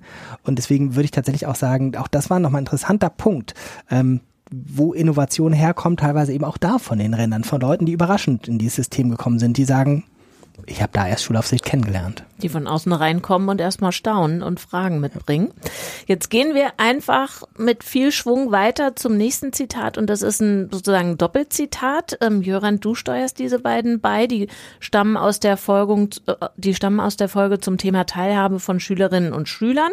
Ich konnte die Folge aufzeichnen mit der Beteiligungspädagogin und Psychologin Marina Weißband und mit Hannes Kaulfersch, der war bis kurz vor diesem Aufzeichnungstermin der Stadtschülersprecher von Frankfurt am Main. Und von Marina kommt die erste Aussage, oder ich würde auch sagen, es ist sowas wie ein Merksatz. Man könnte sich das so als Kalenderspruch an, den Wand, an die Wand hängen es gibt keine bessere Prävention gegen diese Passivität oder gegen Extremismus oder gegen Populismus als Selbstwirksamkeit. Also dieses Gefühl, wenn ich etwas tue, dann verändert sich etwas in der Welt. Und vielleicht lassen wir das einfach stehen und gehen gleich mal zu dem, was Hannes Kaulfersch erzählt hat. Der hatte nämlich sozusagen die Praxisanwendung dieses Merksatzes. Muss ich vielleicht auch noch einleitend dazu sagen, also Hannes Kaulfersch, der ähm, hat erzählt im Gespräch, dass sie in Frankfurt so eine, ja, so einen schulübergreifenden Suizidpräventionstag auf die Beine gestellt haben. Das war so eine Art Aufklärungsveranstaltung oder Fortbildungsveranstaltung zum Thema und dass sie aber eigentlich noch ein anderes Ziel verfolgen. Sie wollen nämlich mentale Gesundheit als Thema in den Lehrplan bekommen und ich habe ihn nochmal gefragt, wieso eigentlich? Was ist der Grund dafür? Und haben wir gesagt, äh, wenn man sich anschaut, auch die Statistiken, wie viele auch gerade junge Menschen als Risikogruppe äh, unter Suizidfällen ähm, sind, dass man da was machen muss äh, und das Thema auch tatsächlich in die Schulen bringen muss, in die Lehrpläne. Aber wir haben auch gesagt, ja, solange da jetzt nichts passiert, veranstalten wir einfach einen eigenen Schulsuizidpräventionstag. Das war so ein bisschen wie Theorie und Praxis, was die beiden geschildert haben, Jöran, oder?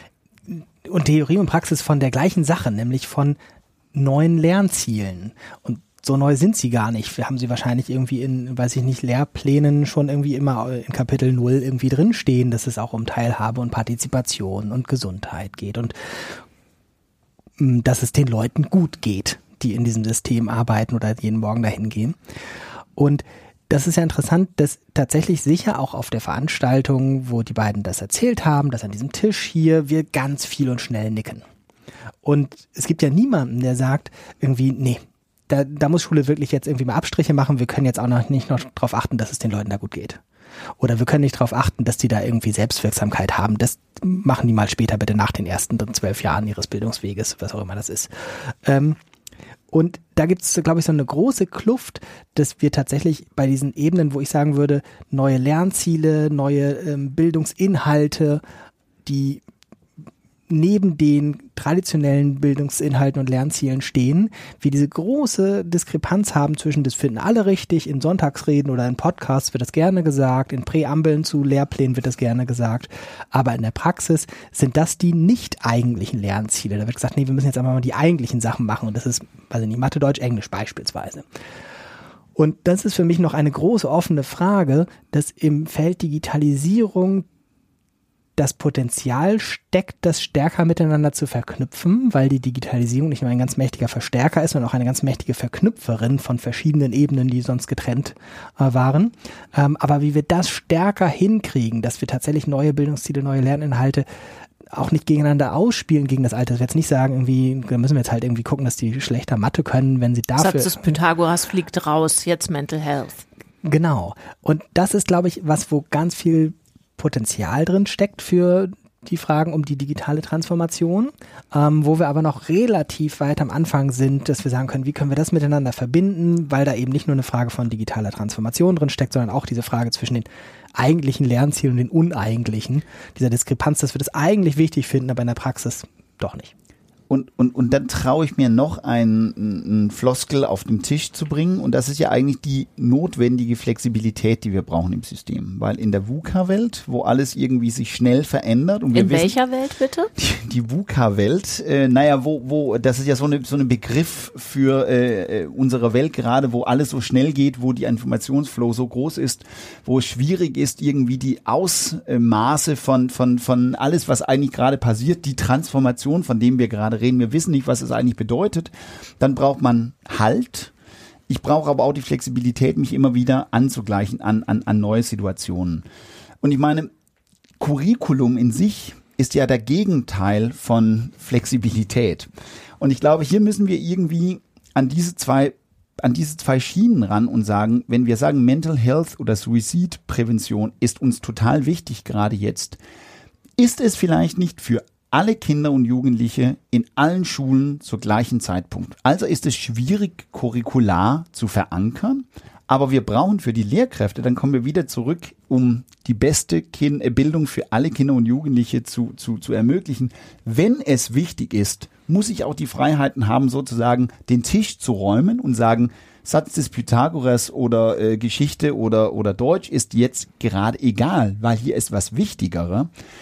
Und das ist nur möglich, wenn wir auch an die heilige Kühe Prüfungsverordnung, was muss ich am Ende eines Schulgangs oder eines Klasses gehen oder noch größer gemacht, wie komme ich am Ende in einer ähm, in einer Universität rein? Hannes und und ähm, Marina diskutiert ja auch gerade hier, Hannes hat sich äh, sehr früh für Politik äh, ähm, ähm, engagiert, hat sich äh, in alle möglichen Sachen eingearbeitet, hat 200 Seiten von irgendeinem Bauverordnung lesen müssen, um da irgendwie sich äh, in engagieren. den Ausschüssen genau richtig Rede was sagen. Zu und, und du hast ja echt gefragt, Katja, hat dein hat dein Schulgang darunter gelitten? Und er sagt, ja, hat's, aber ich habe was anderes gelernt. Aber dieses andere schlägt sich nicht Numerus Clausus ein. Und da haben wir wirklich eine heilige Kuh, ein Problem, dass nur Teile des Lernens, also oder umgekehrt, eigentlich nur der Unterricht drückt sich in Endnoten aus, aber Lernen ist mehr als Unterricht. Und da wünsche ich mir tatsächlich, dass Begriff von Lernen und der Stellenwert von Lernen ändert, geändert wird und nicht nur den Unterricht betrifft. Weil dann kommen wir dahin, wo solche Themen auch Einfluss bekommt. Du hattest äh, weiter vorne äh, jetzt in, in deinem großen Plädoyer gesagt, da müssen wir irgendwie ran. Zum Schluss hast du ein paar Punkte benannt, die dieses irgendwie konkreter fassen. Aber ich würde dich, Jöran, gern fragen, äh, könntest du dieses irgendwie nochmal highlighten? Ähm, also wenn du jetzt das ganz praktisch machen wollen würdest, wie sähe das aus? Ähm, Oh, praktisch, das ist ja jetzt nicht meine Stärke, aber ich, schließe mal an das an, was Jakob aufgebaut hat mit den, mit den Prüfungsfragen. Weil es mich auch nochmal, weil es mir die Möglichkeit gibt, einmal die nicht Doom-Perspektive zu nehmen, ähm, weil das wahnsinnig dicke Bretter sind, die Fragen Prüfungen anzugehen. Leistungsüberprüfung äh, mit allem, was dazugehört. Aber auch da würde ich sagen, mit ein bisschen Abstand sieht man Bewegung da drinnen. Das ist ähm, vielleicht habe ich das schon in einem dieser Podcasts erzählt. Vor ein paar Jahren habe ich ein Buch übersetzt aus dem Nordamerikanischen, ähm, was ein Nachwort hatte zum Thema, das bringt hier alles nichts mit den neuen Bildungszielen, wenn wir nicht das Thema Prüfung angehen. Ganz grundsätzlich. Und damals gab es so eine Art Mini-Beirat für die Übersetzung. Die haben mal jetzt Google Doc mir quasi über die Schulter geschaut. Und dann habe ich den eine Frage gestellt, habe gesagt, hier, sag mal, dieses Nachwort, soll ich das überhaupt übersetzen oder haben wir diese Debatte in Deutschland gar nicht so Prüfung angehen? Und da gab es eine Einhelligkeit und zwar, weiß nicht mehr, wie viele Leute das waren, äh, die haben alle gesagt, brauchst du nicht übersetzen, das wird in Deutschland kein Thema sein, Prüfung anzugehen. Und dann ist es relativ schnell, muss ich sagen, passiert, dass wir von unten eine Bewegung hatten mit dem Institut für zeitgemäße Prüfungskultur, prüfungskultur.de, ähm, Prüfungskultur.org auch. Ähm, und dann auch das Papier, ähm, das von uns sehr gelobte 2021er Papier der KMK das Thema aufgreift immer noch. Das sind so Schritte eins und zwei von 1000, ich weiß nicht. Ähm, aber sie sind gemacht, wir reden drüber und ich glaube, es ist tatsächlich so, dass es ein ganz, ganz großer ähm, Hebel ist, wo sonst, wo, wo, ich immer sagen würde, mhm. wir haben in diesem System keine Hebel, doch Prüfung ja. Mhm. Auf jeden Fall. Und da gibt es so viele Sachen, selbst nur das darüber reden, finde ich, bringt uns schon weiter. Also schon vor weiß ich gar nicht, vor vielen Jahren hat, äh, ich weiß gar nicht, woher er es hatte, Reinhard Karl hatte immer dieses Lieblingsbeispiel davon, äh, was würde denn passieren, wenn wir in Prüfungen nur eine Regel vorgeben, es darf nichts geprüft worden, was im letzten Jahr dran war. Nur Sachen, die älter sind. Und ich habe so gute Workshops gemacht, die eigentlich nur daraus bestanden, über diese mhm. Frage zu diskutieren. Wenn wir Community Calls machen im Forum äh, zum Thema Prüfungskultur, was wir so zweimal im Jahr normalerweise machen, ist immer der der der äh, Total Runner. Also da da sind die meisten Teilnehmenden auch. Das ist ganz spannend. So, jetzt würde ich tatsächlich, wir reißen ja alle guten Vorsätze, die wir hatten, in puncto Zeit für diese Ausgabe des Podcasts. Ich würde gerne zum Schluss sozusagen, zum Schluss dieses Teils, muss ich auch noch einschränkend sagen, würde ich gerne den Kreis schließen und zwar mit der Forscherin, mit der wir diesen bunten Reigen begonnen haben, mit Birgit Eickelmann. Die hat nämlich in der Folge auch beschrieben, was ihr passiert, wenn sie im Ausland über deutsche Schulen spricht und dann feststellt, oh, ich enttäusche hier sehr hohe an mein Land gesetzte Erwartungen.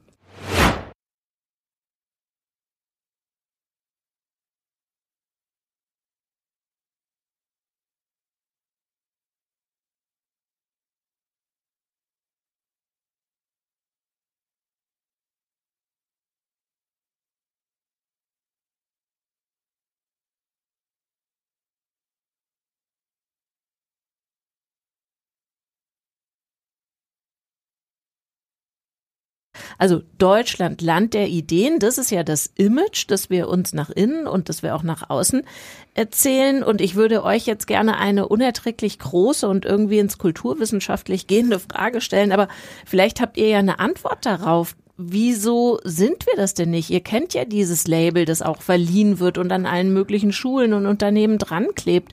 Deutschland, Land der Ideen. Aber wieso sind wir es dann in diesem Punkt nicht, wenn es um die Zukunft von Ideen geht? Ich finde, Jakob hat als ähm, mehr perspektivisch äh, geprägter Mensch einen Vorteil. Fang mal an. Aber ich muss immer hier aufpassen, weil ich kann so schnell so böse werden. Und ja, das bitte. Möchte es ja, bitte. Dann musst du einfach sagen, es gibt Leute in Dänemark, die würden sagen das.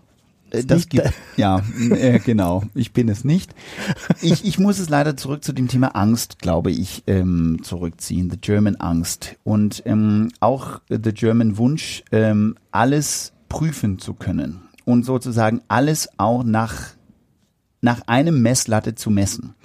Und ähm, ich muss ein bisschen rausholen und sage, ich habe nie ähm, über das Thema ähm, Rechtsschutzversicherungen oder auch als äh, dieses Thema ein Note kann ähm, ähm, äh, eingeklagt werden. Das habe ich in Dänemark nie erlebt, weil da bedeuten die Noten nicht zu viel. Also erstens bekommt man erst ab neunte Klassen Noten. Man diskutiert gerade in Gymnasien, weil besonders Mädchen so unter Druck sind in der elften Klasse, dass man die Noten in der elften Klasse wieder aussetzt, weil es einfach zu hart ist für die, für die Kinder und Jugendliche, da die Noten zu bekommen. Noten bedeutet in Dänemark weniger, weil du auch in der Unis ohne Noten reinkommen kann.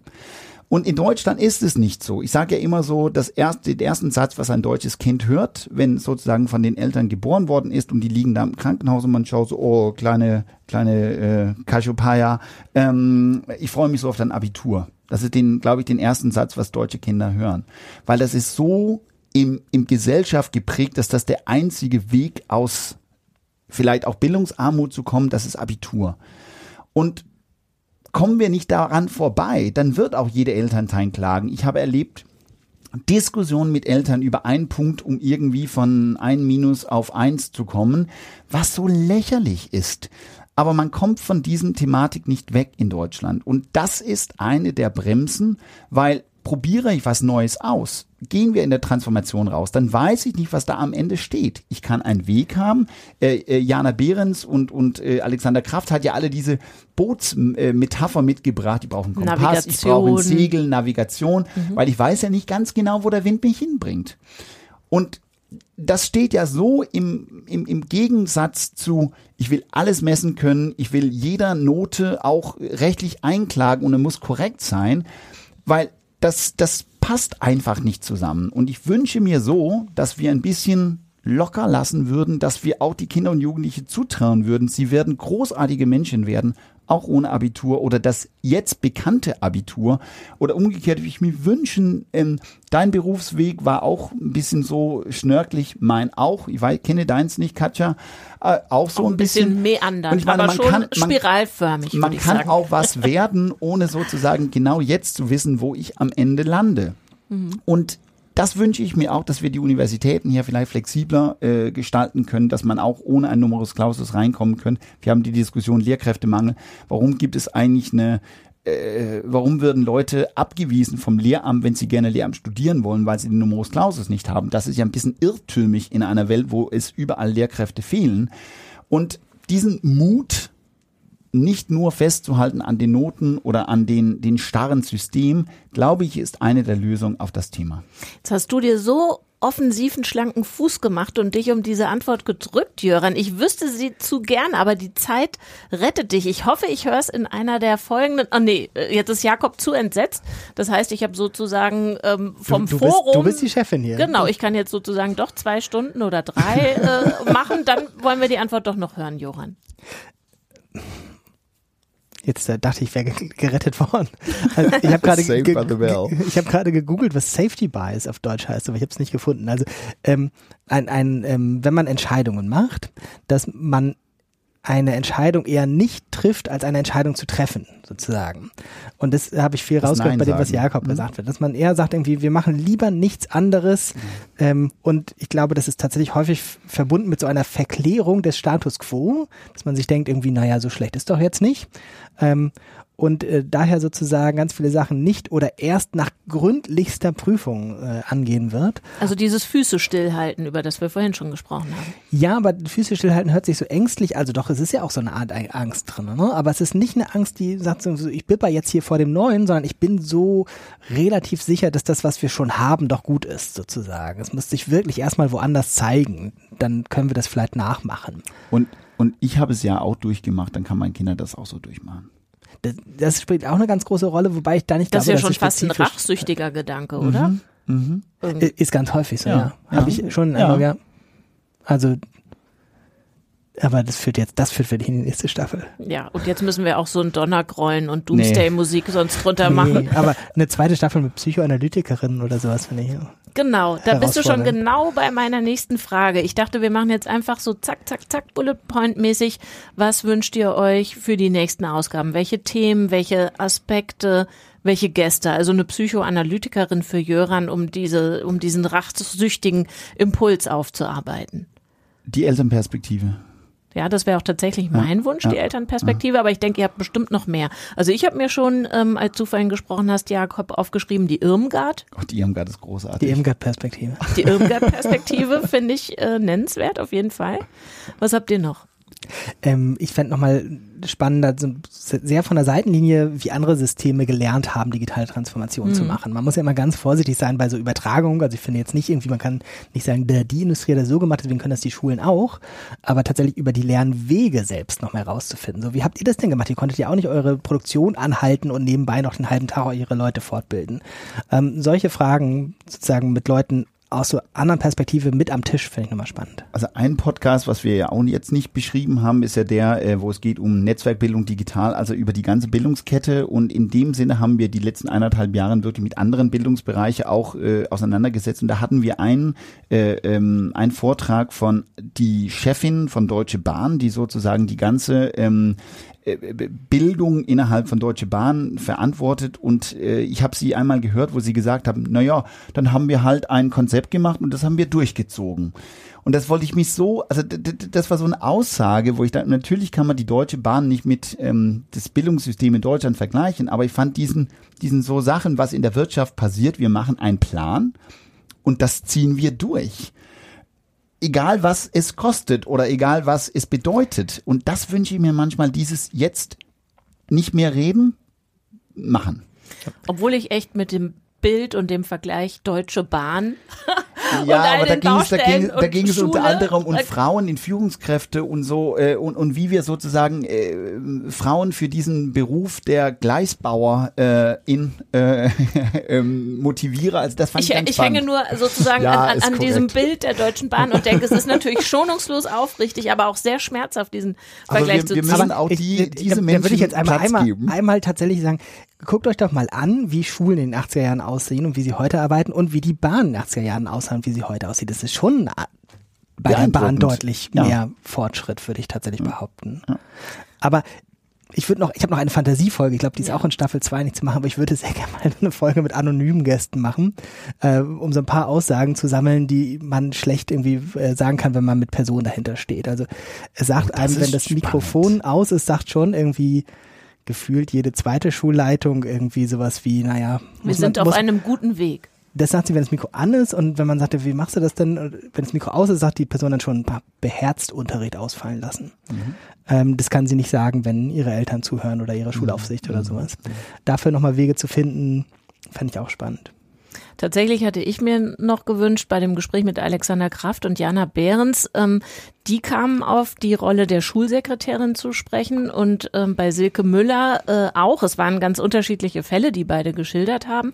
Aber ich dachte, das, also dieses Personal, was ja natürlich auch Schule ist, aber ähm, nie so nach draußen irgendwelche Verlautbarungen absetzt, ähm, fände ich interessant. Ähm, und tatsächlich auch mal eine Person, die Schulentwicklung betreibt, also die an eine Schule, an der es irgendwie brennt, entsandt wird oder von dort angefordert wird, fände ich spannend.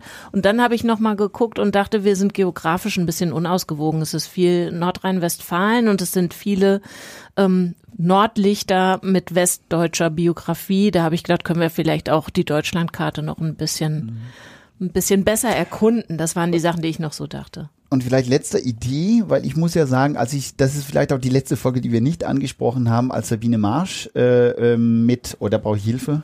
Äh, war das mit Martin Brause? Genau, richtig, Martin Brause da war. Das ist ja ganz lustig. Ich wurde fast ein bisschen berührt, muss ich sagen, weil äh, Sabine und ich ja sozusagen als parallel als Schulleiter acht Jahre nebeneinander gearbeitet haben. Und äh, Sabine hat so viele von unseren Begegnungen über den Gartenzaun oder ähm, wo wir uns gegenseitig unterstützt haben, ähm, äh, beschrieben. Und das war für mich so schön zu hören äh, von einer anderen Perspektive. Ich glaube auch so, Weggefährten, die sich gegenseitig beschreibt. Das finde ich auch ganz spannend, weil man sitzt ja oft in seiner eigenen Geschichte und ich reflektiere aus meiner Perspektive, aber sozusagen das Spiegel vorgehalten zu bekommen, könnte auch, äh, apropos dein, dein so geheime Gesprächspartner oder so irgendwie die Entwicklung von jemand anderen zu beschreiben. So, und dann machen wir jetzt im Schweinsgalopp wirklich den Bonustrack und denke, da wechselt ihr euch einfach ab und ich fange bei dir, Jakob, an.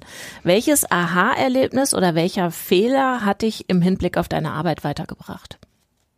Das habe ich ja fast gesagt, das mit dem der Chor, oder?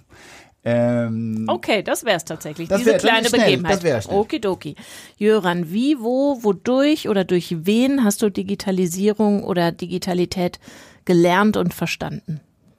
Ah, das ist eine Speedrunde, ne? Jo. Aber du bringst hier so ein gewisses, eine gewisse Verzögerung rein. Ähm, ich mache dann ein Spezialding. Wir haben in der äh, Uni so einen Kurs gehabt, Digital Musikbearbeitung, und da haben wir das ganz neue erste Album von Fatboy Slim auseinandergenommen, nachgebaut. Also tatsächlich durch Selbstmachen, aber auch durch Kopieren als allererste Schritte. Fand ich sehr spannend. Ja, coole Aufgabe auch. Dann machen wir jetzt entweder oder und dich frage ich, Jakob, Hund oder Katze? Hund.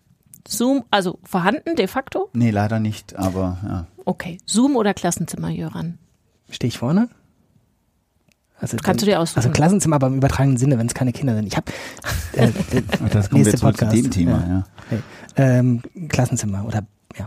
Klassenzimmer. E-Mails oder Sprachnachrichten? E-Mails. Ich hasse Sprachnachrichten. Notizen immer digital, Jöran? Oder hast du so ein heißgeliebtes Notizbuch, einen Kuli, den du immer nutzt? Ich kann gar keine Handschrift mehr richtig. Und wo notierst du oder ist es völlig wurscht? Hauptsache es digital, ist irgendwie ja. eine, eine Tastatur dran. Ja. Oder Sprachnachrichten. Okay. Twitter oder Kneipe? Kneipe. TikTok oder Insta? TikTok. Warum? Frage ich dann jetzt doch und spreng das Format. Ist eigentlich ein halbes Jahr vorher als Insta. Ich habe noch keinen Account. Papier oder E-Reader? Äh, Papier. Stadt oder Land? Stadt.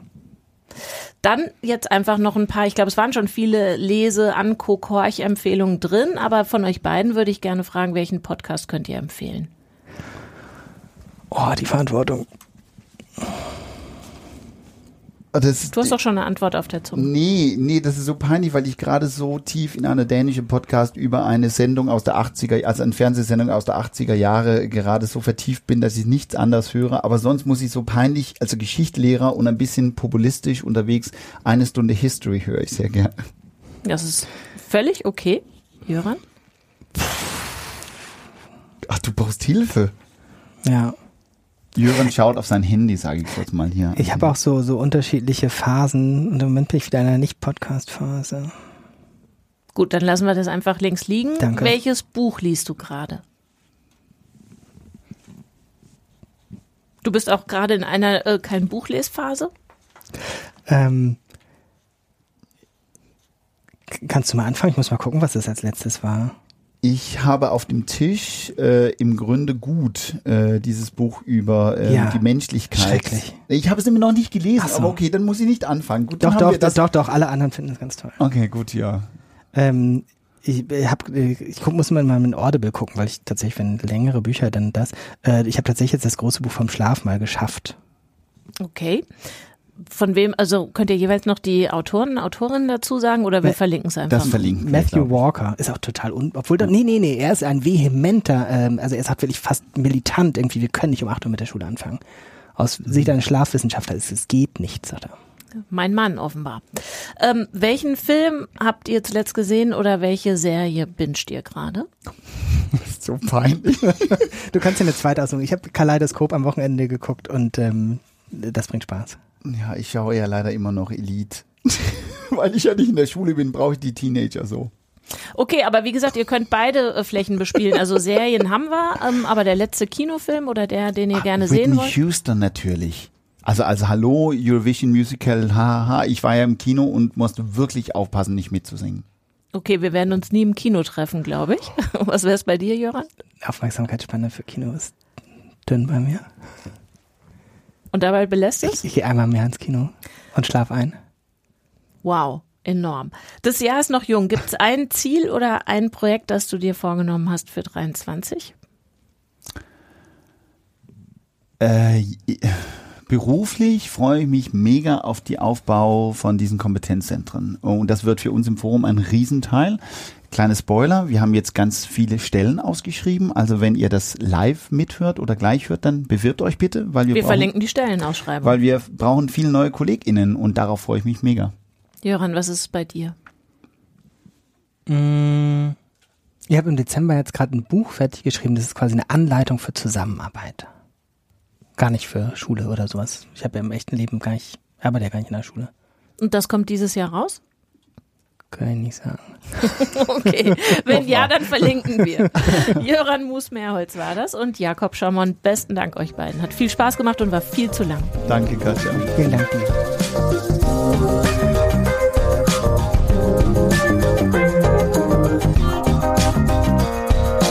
Falls Ihnen der Podcast gefallen hat, finden Sie weitere Folgen auf allen bekannten Podcast-Portalen. Wir freuen uns auch über Ihr Feedback und Sie können uns jederzeit gerne eine Bewertung hinterlassen. Weiterführende Informationen und Links finden Sie unter magazin.forumbd.de. Vielen Dank fürs Zuhören und bis bald.